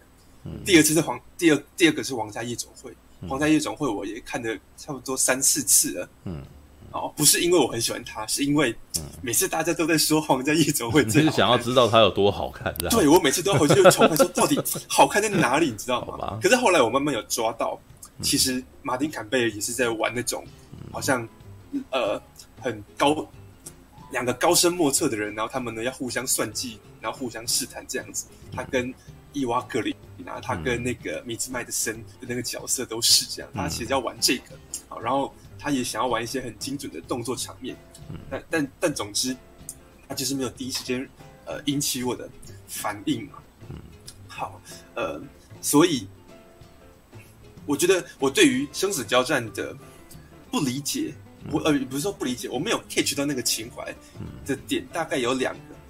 第一个是他先天上缺陷，就是呢，他好像想要告诉你说，哎，庞德曾经深深爱过一个人，现在他要换爱另外一个人，然后他要比那个还要更投入，啊，更奉献自己。问题是我本来就没有 catch 到他在皇家夜总会有多爱伊娃·格里娜，你知道吗？就是啊，所以所以你开了三次，你还没有感受到他跟他有有那个关系啊？因为你看他花了前几乎前中段，他跟遇到伊娃葛林之后刚遇到，然后一直到他可能在离开赌场前，他们的关系都一直是互有一点类似，两个都是聪明人，然后两个都在想办法要。有没有那两个聪明人的调情，你知道吗？他们两个就是吵架吵到那个，就其实很喜欢对吵架吵到，然后到后面好不容易好像有一点点要幸福了，然后马上要背叛了。嗯，对啊。所以你如果要告诉我说，哎，他们两个人其实只是那种好像两个都是聪明人，然后所以呢也互相珍惜，那也说得通。可是你说哇，他深爱到他哇演的五部电影都忘不掉他那个，我好像没有那么 catch 到啊。所以他、哦、没有哦，我对，所以这个其实这个跟时间比较有关系的，因为因为我当年看《皇家夜总会》的时候，我那时候觉得伊娃格林演的很好哦，因为伊娃格林里面那个什么有他有一种楚楚动人的感觉，你知道吗？他很、嗯、他在《皇家夜总》，我那时候看《杨总皇家夜总会》的时候，我就觉得哇，伊娃格林眼睛好，哎，为什么一直有在磨磨拍的声音？啊，Brian，Brian 吗？呃，Brian，你是不是 Brian 动到了？对，Brian 要讲话，我都忘记是不是你要说话？Brian 是不是在 ASMR？没有没有，就是他不想好，因为他一直在里面啊，然后我们一直没让他说话，糟糕。好，哎、欸，我先讲《皇家夜总会》那个时候，我为什么会喜欢伊娃·葛林？因为我那时候刚看的时候觉得，哇，伊娃·葛林眼睛好大。就是他有一种楚楚可怜的味道，你知道吗？嗯、所以当他望着庞德的时候，他是一种倔强的眼神，你知道吗？嗯，对。那后来可是当他遇到危机的时候，他又很害怕，所以那个又又展现出一种小女人的气场，你知道吗？所以就是从那一刻开始，那个什么丹尼尔·克雷格不是把他搂住吗？是把他搂住的那种感觉，说没关系，我保护你啊。对啊，嗯、那个其实是他心软哦。就是对他，他其实是那个什么，觉得这个女生很很值得怜爱，所以他对她那个什么，就是他决定要保护她。但是当他保护她的时候，那个伊娃·格林事实上其实是暴露他的弱点，他等于是比只等于这个女生其实一直不强，但是他就是一直在逞强。他就是虽然他在跟他顶嘴，就是在跟他高来高去，在跟他吵架，可是，在那一瞬间，其实他就是透露出来，她是个小女人。他需要男人的保护，嗯、然后这时候丹尼尔·克雷格展现了男子气概，然后保护了他，所以从此底下、嗯、他们两个就是一强一弱的状态啊，就是丹尼尔·克雷格保护伊娃·格林，嗯、然后然后丹尼尔·克雷格因为是基于怜爱，然后而保护他，所以伊娃·格林其实也喜也爱上他，觉得哦这个男人可以依靠，对，是。但是到最后，呃，我觉得那一段事实上是因为伊娃·格林的可爱跟可怜，所以我。身为一个男生，我觉得他是值得恋爱的，所以我那个时候跟丹尼尔·克雷格同感了，啊，就是共感了、共鸣了，所以我相信丹尼尔·克雷格爱上这个女人。是对，当当最后当他是反叛的时候，我在那个时候的情绪，干妈不会吧？我不相信这种事情，他明明这么可爱，怎么我不希望他是个坏人，你知道吗？所以，所以当最后不是那个建筑物沉下来的时候，他要去救。伊瓦格林的时候，伊瓦格林最后的那一幕，他幽怨的看着丹尼尔·克雷格的时候，那一段眼神真的很可怜，你知道吗？啊，就是这是一个他也不愿意，但是他那个什么，那个什么就这样子吧，我那个什么，我不要拖累你，然后看着他这样子，那个那种幽怨的眼神，忧忧伤的眼神，你知道吗？嗯，所以那一幕其实一直留在我的心田里头，用心田这个字眼，啊、对，那。接下来的丹尼尔·克雷格就很冷面、很残忍，因为因为皇家夜总会的最后是他耍帅，你知道吗？这个主谋者，这个主谋者那个时候被枪打断的腿，你知道吗？然后丹尼尔·克雷格过来讲说。James Bond，I am James Bond，就是你死定了，你知道吗？对，那一段其实我还蛮大快人心的，干他妈你死定了，你知道吗？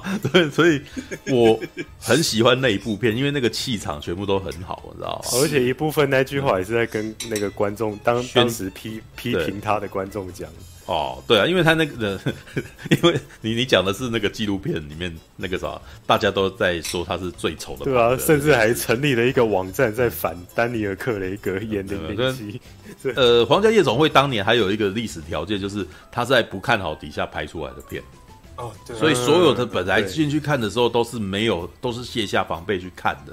对，都是看笑话。对，就是对纪录片里面讲说，大家就是去看笑话，但是呢，真的很蛮不错看的。所以你我看完以后，最后的那句话真的很对 badass，而且还有大卫阿诺帮他做的音乐，真的超酷的，真的。他的那个什么那一段，嗯、大卫阿诺其实在那个时候接手做音乐已经是第三次了，因为他的好像是从明日哎没有不止哦，他当时已经做连做第五次了。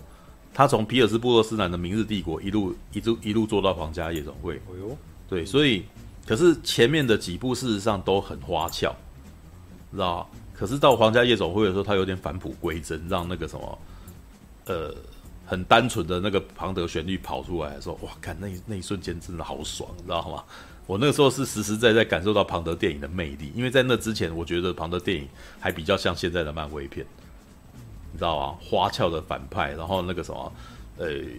包装华丽的武器，你知道吗？就是那敌人的武器永远都很奇怪，知道吗？然后庞德自己的武器也更奇怪，知道吗？就是他到最后那个时候，皮尔斯布洛斯坦最后一步，那个真的已经炫到不行了，知道吗？那辆车是隐形，可以隐形的，知知道那个整辆车隐形，然后在在在那个什么冰上面跑的时候，那个可以换换颜色，你知道吗？哇，好嗨哦！那个那 那个车感觉起来我，好想要那个玩具，你知道吗？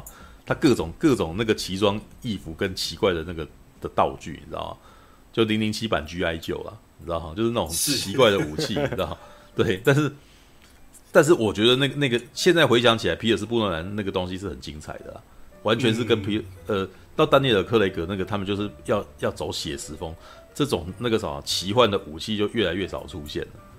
对，那反而是到最后，恶魔师傅最近是在玩复古啊，那个东西是比较像是七零年代的奇幻风，然后他还是很很努力的在里面，就是哎，这个人只是拥有古怪的个性而已哈，但是他喜欢的那个什么视觉设计是很有可能真实存在在这个世界，比如说那种那个像这一次生死交战里面的那个那个岛，你知道吗？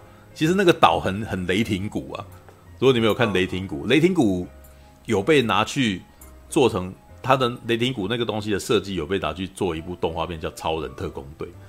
哦，对，就是他不是到一个岛上吗？那个辛拉登不是每里面都有这个什么穿着那个那个工作人员，然后坐着这个圆圆的小车上面跑来跑去嘛？嗯、你们可以去找雷霆谷回来看，雷霆谷那就是。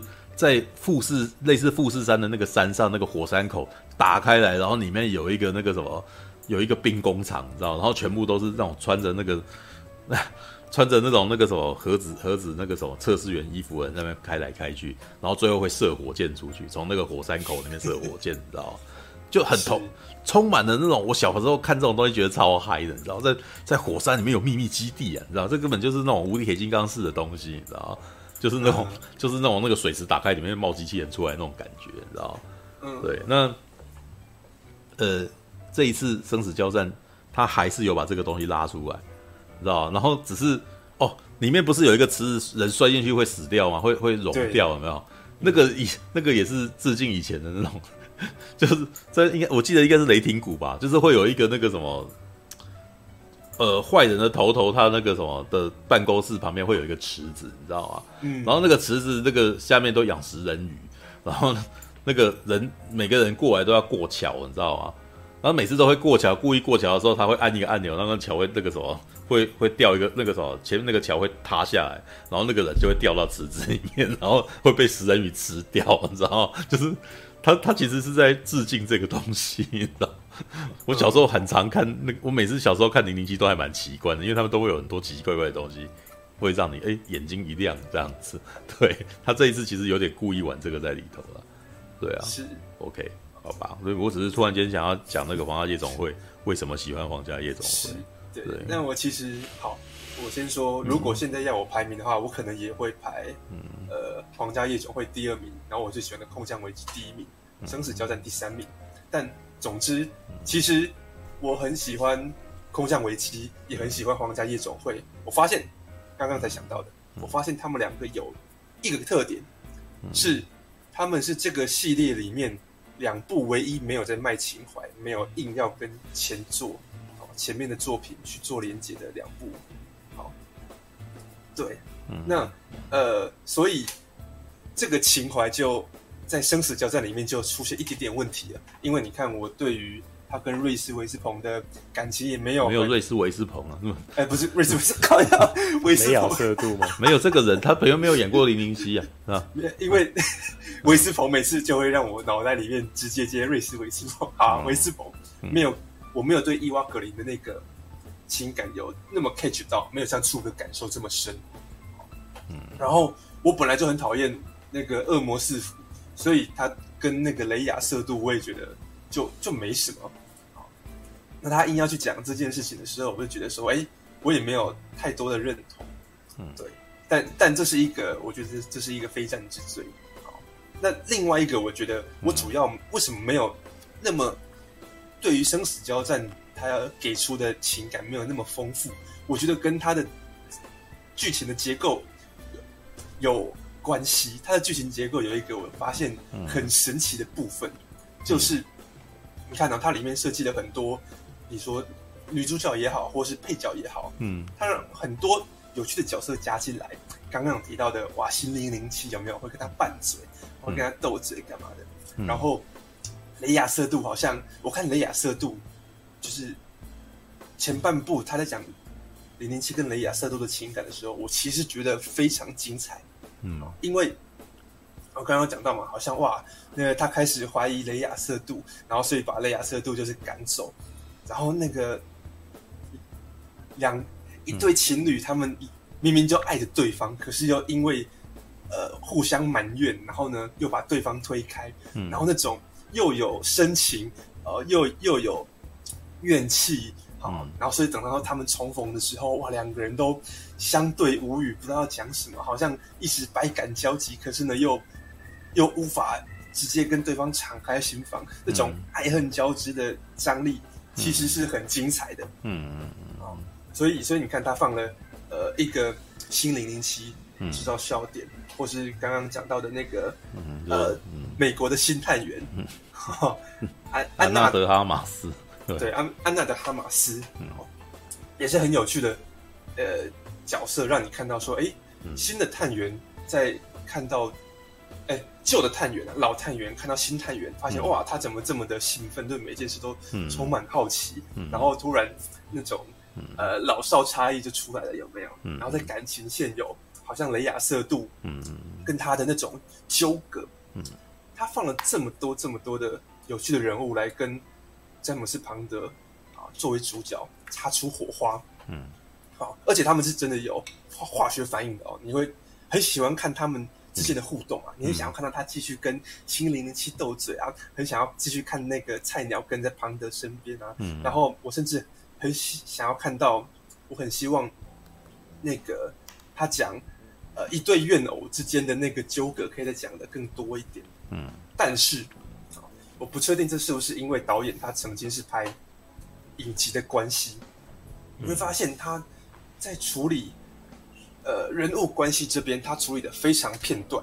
嗯，就是好那个哇，他跟雷亚瑟杜多年之后重逢了，然后两个人之间还有啊还有误会，这样子解不开啊。结果呢，下一场戏啊，庞德听到了一个消息。哎，马上他就去找雷亚瑟杜，然后马上就和好了，嗯、这件事就没有了。好，然后雷亚瑟杜就成为了庞德的伙伴，这样子就是跟在他旁边，成为一个功能性的角色。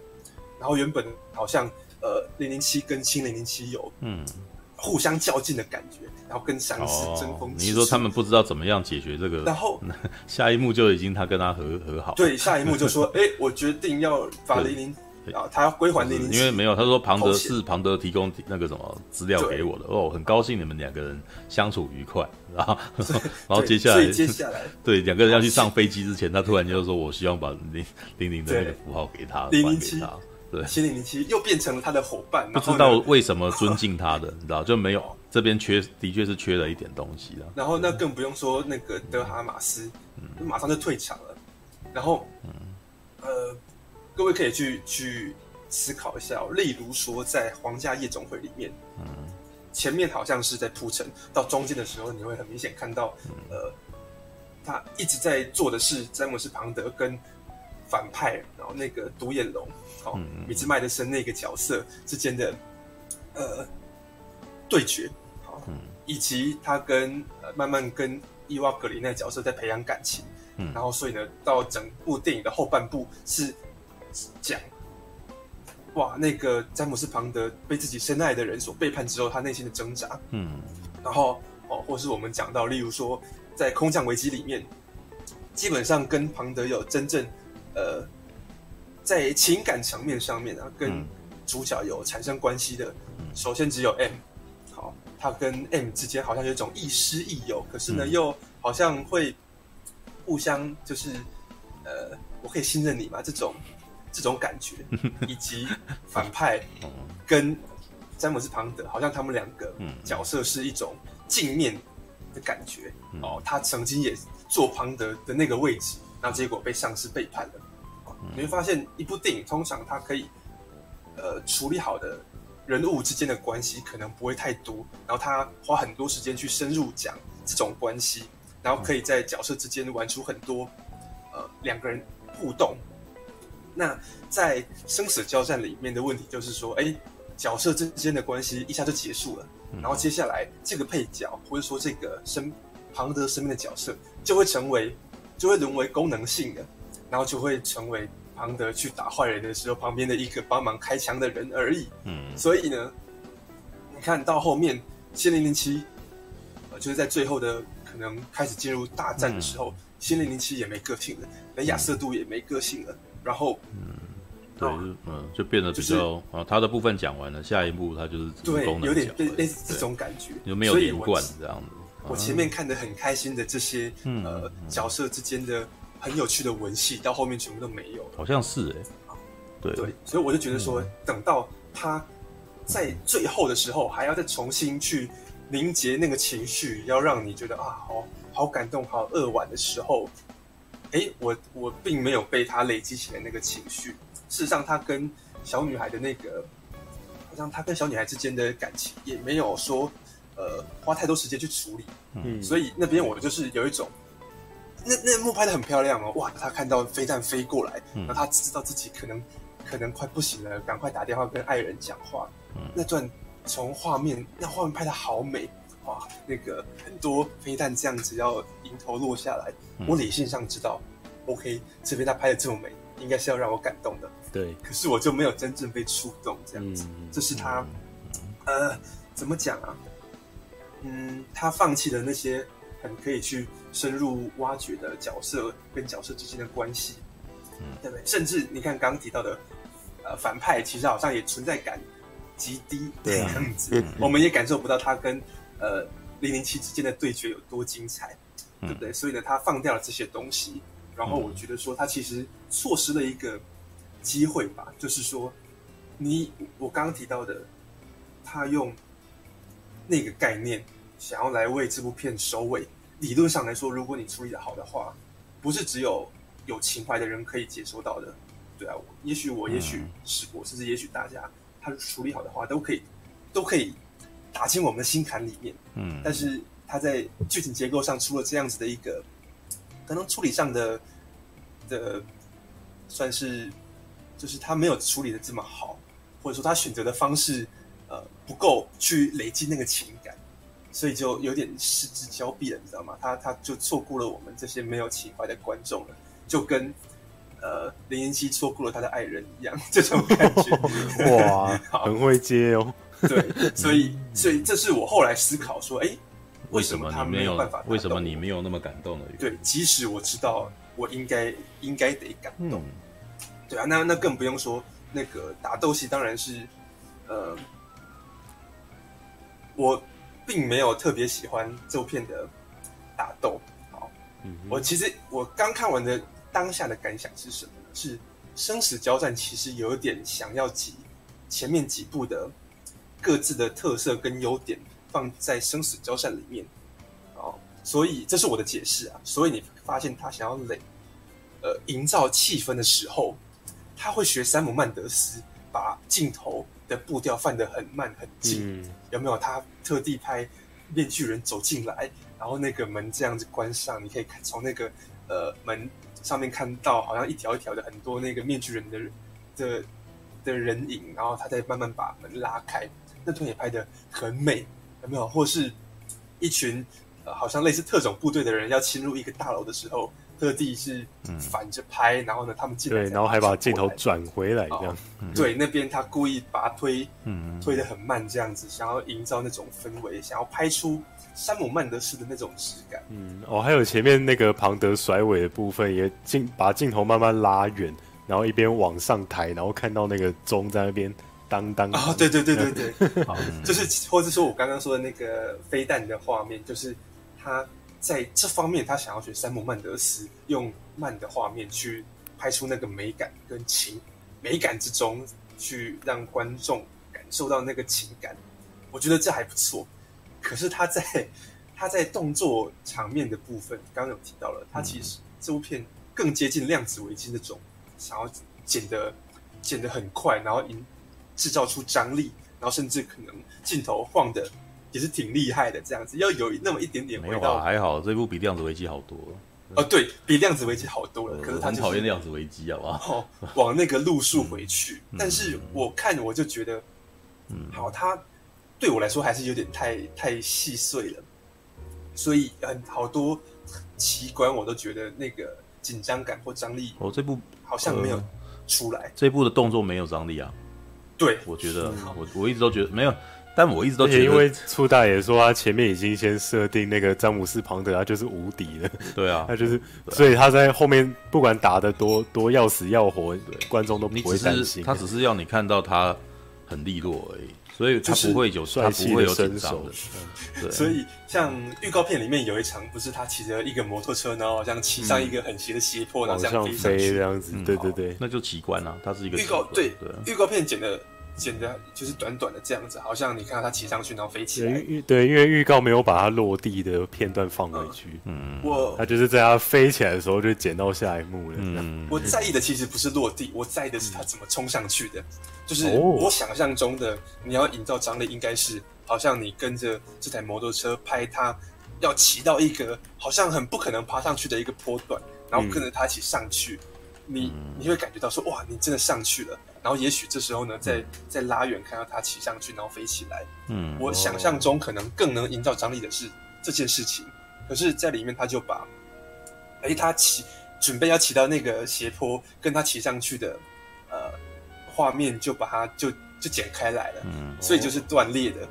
啊，等到我们意识到它在斜坡上的时候，就已经是你在预告片里面看到的那个远景了。所以就是、嗯、哦哦好，你骑上去了，OK，就是我也没感受到什么，好像很刺激，或是说我也感受不到那个动作很危险吗？或是很惊险吗？嗯，对，所以确实就是只整部片的动作场面都是这种感觉。里面我唯一觉得让我有点紧张的，只有刚刚大侠提到的手榴弹的戏。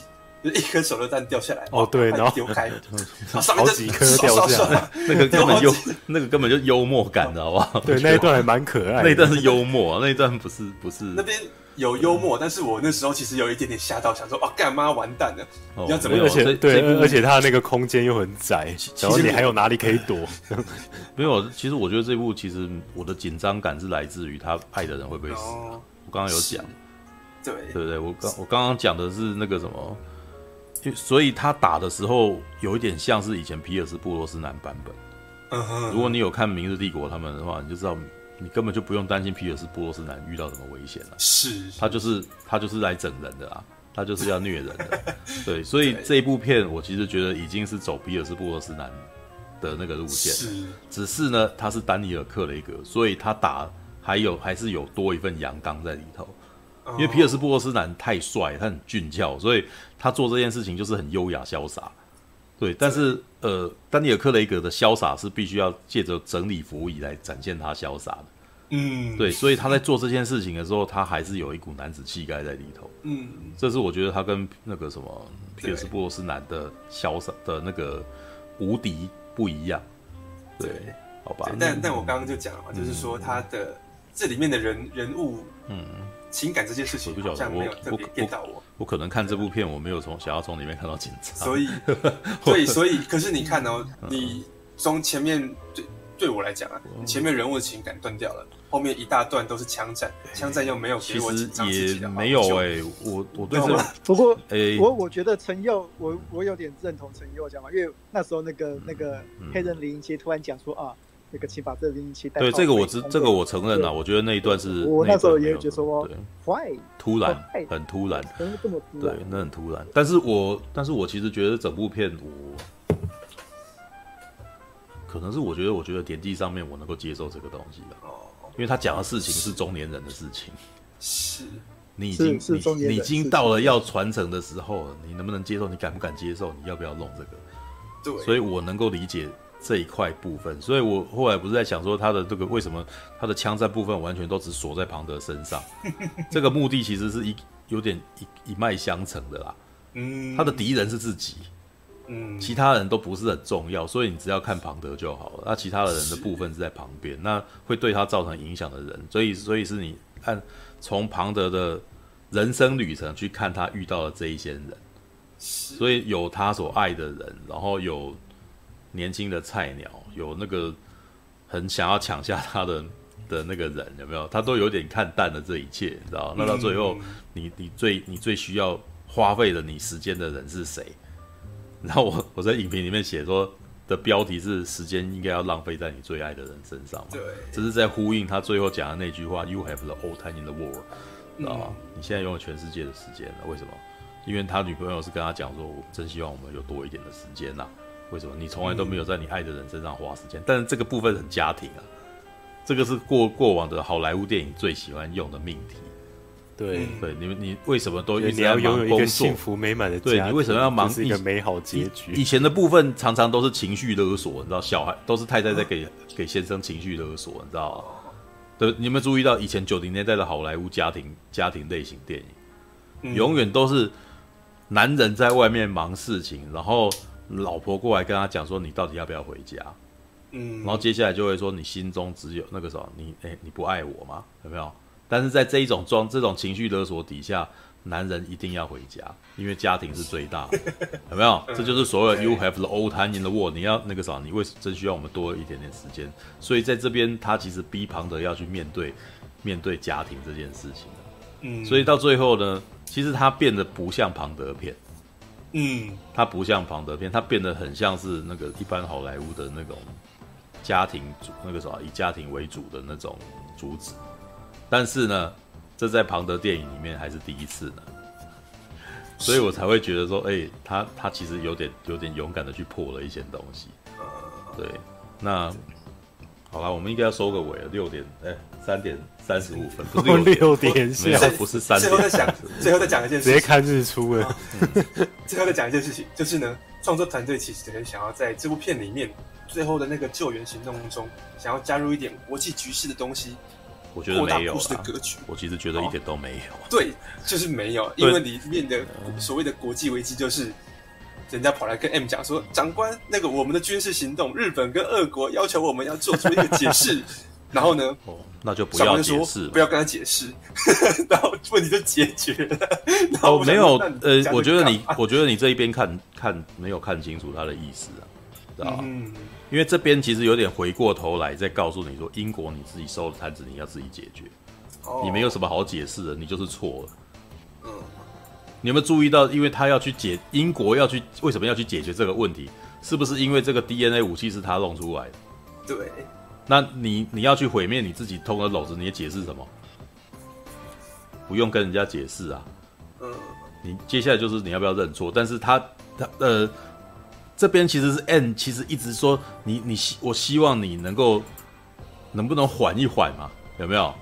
嗯，对。但是你丹尼尔可呃零零七跟他呃庞德跟他讲什么？因为今天这这时候他不是零零七，对哦是啊，那时候已经回回归成零零七了。他那时候跟他讲什么？如因为不这么做的话，我们将一无所有。嗯，也就是说，我们必须要拯救世界，然后哪怕我们必须要背负很多事情。对对啊，所以其实我觉得他的意思是这样，这没没有什么社世界局势嘛，其实就是变成多方责难之下，你愿不愿意愿不愿意承担这责任去认错嘛？哦，对吧？啊，我我想到的是另外一个例子是韩国的。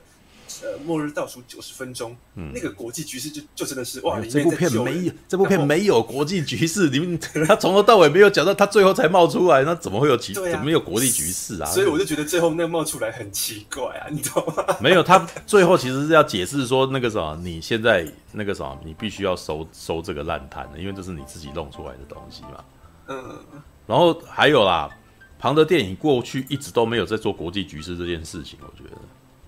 嗯，如果你仔细去观察的话，庞德电影的反派一直都不是苏联，也不是美国，也不是什么共产主义国家，全部都是恐怖分子。对，而且全部都是想要一步登天的恐怖分子，你知道吗？嗯，我还记得这个，这个是我今天读到以后，我觉得那个时候觉得有趣的点，你知道吗？因为叶朗写了一篇，那他把他旧文发出来了，他说庞德电影里面永远都有拿破仑的影子，你知道吗？为什么？Oh. 因为拿破仑的特色就是这是个矮子，然后那个什么还想一步登天，你知道吗？嗯。然后我那时候看一看，就觉得饶富兴味。为什么？因为这个东西有点影射到英国他们长久最最早以前那个什么在打拿破仑的那个故事，你知道吗？就是，然后他还拿那个空降危机里面两个人在那边看那艘船的那个的那个梗，你知道吗？对对，然后他的意思就是说，那艘船事实上就是拿打拿破仑那艘船，然后被拖要被拖去报废了。知道吗？他的意思就是说，那个什么，其实庞德电影里面的那个什么的反派都都是有点那个什么，把拿破仑的影子拿出来做的，知道吗？嗯，所以你就会发现，从以前到现在，所有的反派角色通常都是狂人。哦，他是误以为那个什么，然后或者是妄想要那个什么征服世界，然后可是却没有他，他可能不是什么国家里面，他可能都只是一个某个将军啊，然后或者是某个那个很聪明的人啊，然后拥有天赋异禀的人，然后想要用一些奇怪的方式，然后要要把世界毁灭这样子，然后庞德要去阻止这件事情，然后所以你你要讲国际局势，是因为他们在之前在冷战底下，然后才会有这些情报员啊。才会有这种组织，可是我就觉得，一后来发展到后来，基本上跟冷战没关系。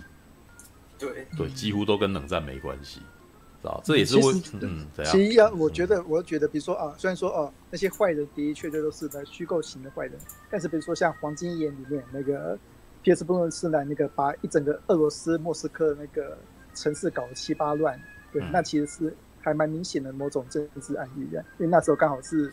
俄罗斯最弱的那几年，然后可以又可以让英国一个间谍在把俄罗斯搞七八乱。我觉得其实多多少少是有点带有一点现实讽刺的成分在里面。其实无论和那个零零七电影里面坏人，至少以前的那一种坏人再怎么哦不现实，但其实多多少少都带有一点对对现实的暗讽。比如说哦，像那个太空城。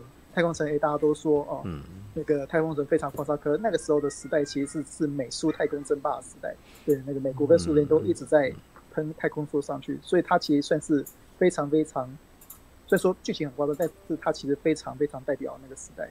但是现在不只是零零七哦，即使是全部的有所谓的我们所谓的那种动作电影，其实都越来越跟真实的国际社会越来越脱节。我觉得那个密度稍微有一点。我觉得原因很简单啊，因为以前基本上是欧美文化在霸凌其他的，那个是英国拍出来自嗨的片嘛，对不对？所以英国人最屌，你知道吗？但是现在他已经越来越国际化，当他越来越国际化的时候，他是呃，我觉得在明日帝国的时代，他还敢拿那个北韩啊，哦，中国啊，来来来那个什么，来当成那个什么。一些可以影射的，你知道吗？但是现在我就是觉得，它变成了一部什么都得罪不起的一个一个电影。对，对啊，所以这个人本身，你有没有注意到，他其实跟任何国家都没关系，他只是一个带着恨的邪恶组织而已，知道？那个这一次的反派完全只是一个恨，只他只是他只是仇恨而已。对，然后上一次的。啊，他只是讲说他跟庞德好像有一种那个什么暧昧的血缘关系似的那种，简直像是兄弟一般，有没有？但是我其实觉得他恶魔四伏没有处理到很好，反而是这一次我觉得处处理也不错。就他慢慢出来的时候，我看那还蛮有气势的，你知道吗？真的。然后在刚刚跟他讲话的时候，哇，克里斯多夫华兹好会演哦，你知道吗？对。所以说，我那那我们就要结束了。然后他说，我们才不要，我们才刚刚见面而已，你知道吗？那那一段我觉得觉得他演的比恶魔四伏好看呢。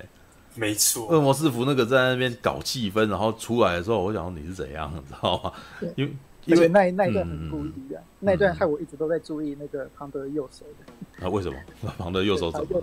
哦，对，你已经知道他沾到了。对对对，哦，对对对对对。对哦，没有，那是哦，之前已经有伏笔啦、啊。之前已经有伏笔是说他要那个什么，去叫那个女生去那个什么，啊、去面对他。然后女生到那个瞬间的时候，他就很害怕要走了嘛。对啊，然后是是，对，那当然，你到那边，我那时候其实没有注意到这件事啊。但是你在讲的时候是说，如果你注意到的话，你就在想他什么时候要摸他的脸，对不对？对啊，我当时在想说，哎，他 我现在想到这个设定超像的。但是我那时候怕的是，因为我有点搞不清楚那个什么，他女朋友到底跟那个克里斯多夫华兹到底有没有什么血缘关系啊？嗯，他如果跟他有血缘关系，怎么会没有伤到？怎么会伤不到他，然后会伤到他先他他他爸爸，知道吧？但是我不知道他到底是不是啊啊？他爸爸挂了，他爸爸挂了，那为什么他没挂嘛？不是他，他爸爸早就在那个皇家夜总会的时候被被干掉了，所以后来他们在设定要用那个基因去毒死恶魔党的时候，他爸爸就不在里面了。哦，我都没有完完全没看懂这一段，知道。因为他讲恶魔党之女，我想恶魔党之女，所以你爸是恶魔党的老大嘛，你知道我有点搞不清楚怎么回事，你知道吗？对啊，所以我那时候无时无刻都是担心丹尼尔·克雷格会不会没办法跟他女朋友在一块？知道打从一开始就在怕，因为从他一开始，哎，DNA 可以让那个可以锁定 DNA 让特定的人死的时候，然后我那时候就想，完蛋了，这个你他就很有可能会跟他女朋友那个啥没有办法见面，结果后面真的是这个样子，你知道有有你讲，其实我有想过，嗯、可是问题是就是在那一幕，嗯，那个。那个女生喷了之后，好像没什么事情，然后才发现哦，原来不是这样子的。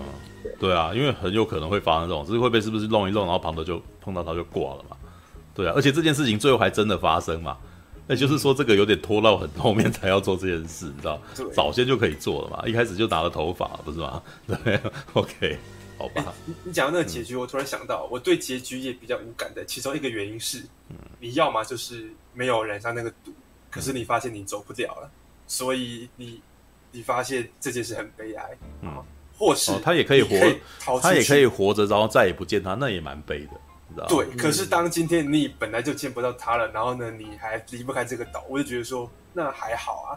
你 没有我，对啊。可是我觉得那是，但我觉得那个是有一种杀伤力这样。可是我觉得那是庞德的选择呢。我觉得那边描写的是庞德的选择，就是他不是。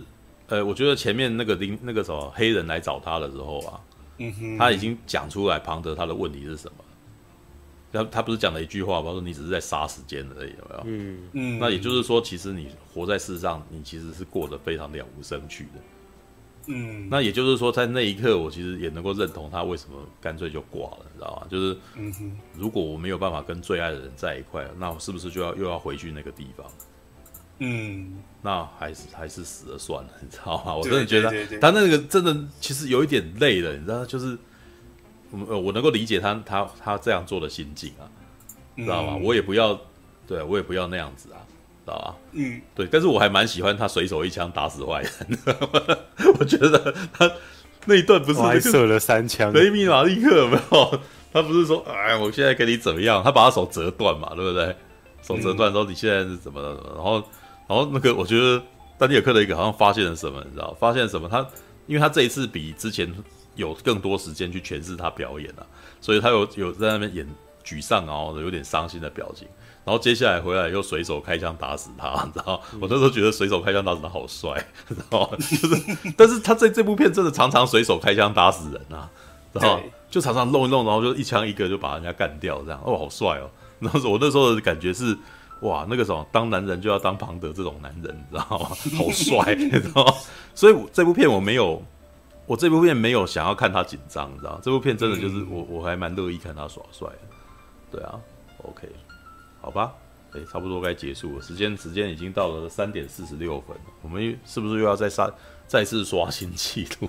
干，好啦，好啦，好啦，好啦。对，如果你们还有人有去有去看的话，可以下个礼拜再回来聊那个。不然我们还那个多聊四分钟嘛，像那个我不要多聊四分钟破个记录那个，嗯，你要干嘛？为什么不要？对，不是你要干嘛？对，那那个 啊，你那初秋你有看那个当大妹来敲门吗？哦，什么什么？当辣妹来敲门？没有没有，我想要去找这个来看。对啊，你不是很喜欢那个？我喜欢是因为丹娜德哈马斯这一次的表演超可爱的啊，我很喜欢他这一次的表演。对啊，那我喜欢一。其实他在《银翼杀手二零四九》的演出跟这部完全是不一样的表演，对，对啊，哦，对，对，就是呆萌呆萌，对，对啊，他那他在有他在当辣妹前来敲门也蛮呆萌的，对，也是呆萌呆萌。哦，但是很危险的呆萌。有他是有露奶的，哦，有露奶，没有他露他露奶还蛮正常的啊，因为我常常不小心看到他露奶，就是他他算那个这一代女明星那个算是比较愿意露的。哦。好吧，可以去找来看，而且而且那部片超有恶趣味的。嗯就是对我我记得导演是伊莱罗斯嘛，嗯，对对对啊，非常有恶趣味的一部片。我最后补个零零七那个，我觉得他们他们写这个角色，因为我其实觉得写这个角色有点在面向女权啊。虽然你大家可能觉得她是个傻白甜女孩子嘛，对，但是我觉得她这边的描写有一点点那个什么。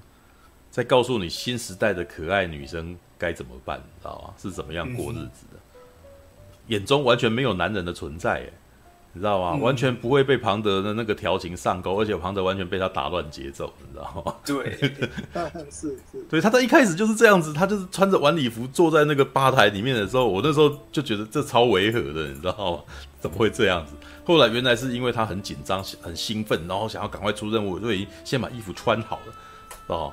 然后当庞德来的时候，You are late，然后就接接下来就拉着他进房间，你知道，拉着他进房间，然后庞德不是想要走以前的路线吗？还问说，这是你的房间吗？有没有？他说没有，这只是个酒吧而已，这只是个酒窖。然后接下来开始帮他解衣服，你知道，帮他解衣服，然后庞德就委婉说，嗯，我以为这件事情那个，呃，我们是要认识久一点才做，你知道，其实其实这边。我觉得丹尼尔·克雷格这边演完全是走那个皮尔斯·布罗斯南路线，你知道吗？他平常不这样演戏，他这边其实有点在在调侃女生，在调情，你知道吗？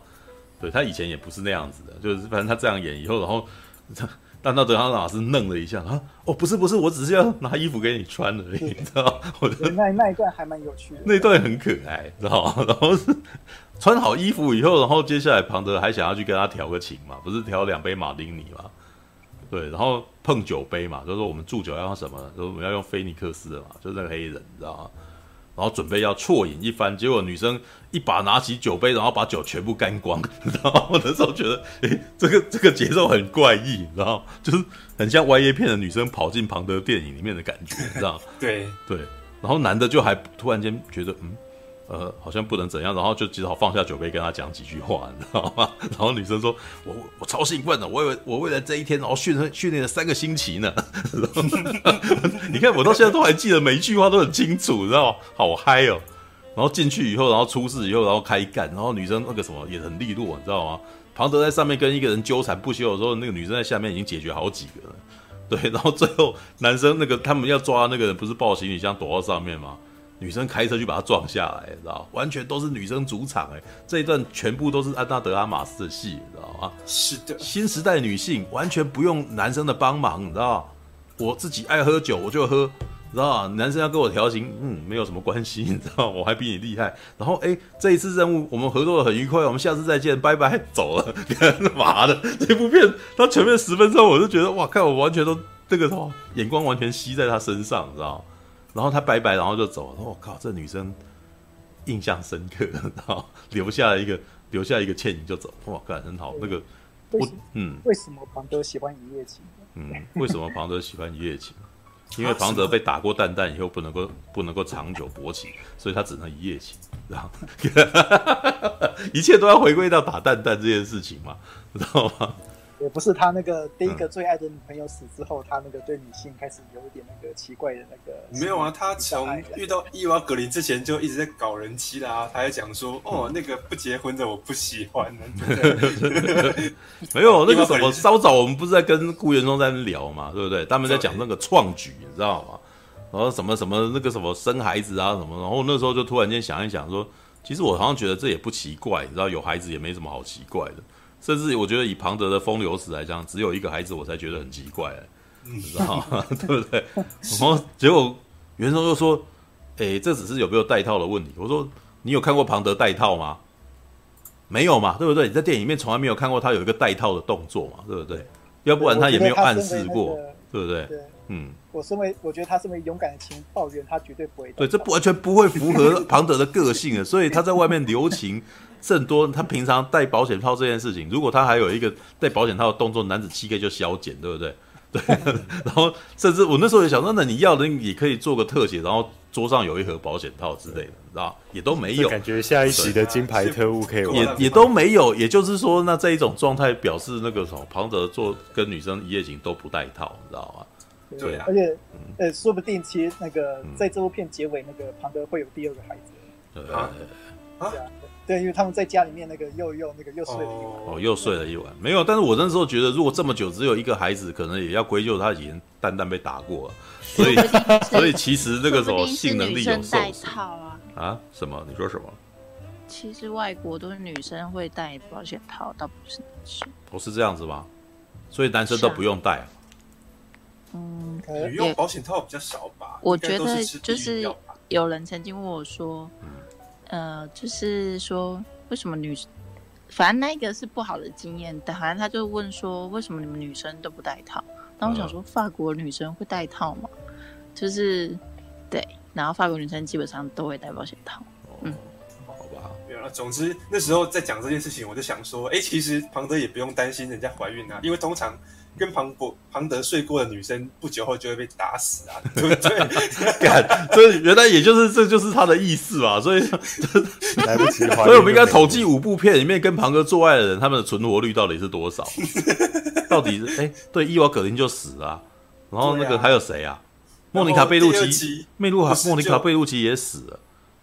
量子危机的那个也死了，朱莉丹奇也死了。朱莉丹奇的没有跟他做爱干，你知道吗？然后朱莉没有那个量子危机的女生没有跟他做爱，就被灌石油，没死的是灌石油，灌石油那个没有跟他做爱啊。然后，然后第三集就是那个被哈维尔巴登打死啊，对不对？哦，所以庞德事实上是跟坏人一起勾结的，就对了。你的意思就是说，哦，为了避免以后我不小心流肿，你知道吗？所以基本上当当反派，哦，我突然间懂了，难怪我之前一直搞不清楚那个时候空降危机为什么他都我都会觉得庞德好像不是真心的，因为庞德是想要让他跟他做过爱的女生就是赶快赶快解决掉啊。你知道我，这可能嗯，这这这只是单你这个是过来的哦。可能你要把皮尔斯布洛斯南加进去的话，那像杨紫琼应该也会有好小孩子。对，杨紫琼跟那个黄面基黄金眼的，还有那个那那个丹尼尔理查斯应该都会怀孕。哦，丹尼斯理查哦，没有没有，我现在只只针只针对丹尼尔克雷格而已。对，因为丹尼尔，我们从丹尼尔克雷格这五部感觉起来，好像可以去思考说他做过爱的人全都死了。哦，没有，我其实觉得是丹尼尔·克雷格刻意不救人家了，好像蛮明显的。因为你知道我自己个人其实不喜欢空降危机的一个原因，你知道，我其实没有很喜欢空降危机。哦，对，因为我觉得，我觉得，呃，我觉得庞德在里面不是很真诚，知道吗？对，我我觉得最不真诚的感觉就是最后他感觉起来对那个女，对那个什么，跟他一起去岛上的那个女生，很，好像很无情，你知道吗？嗯，对，所以我其实。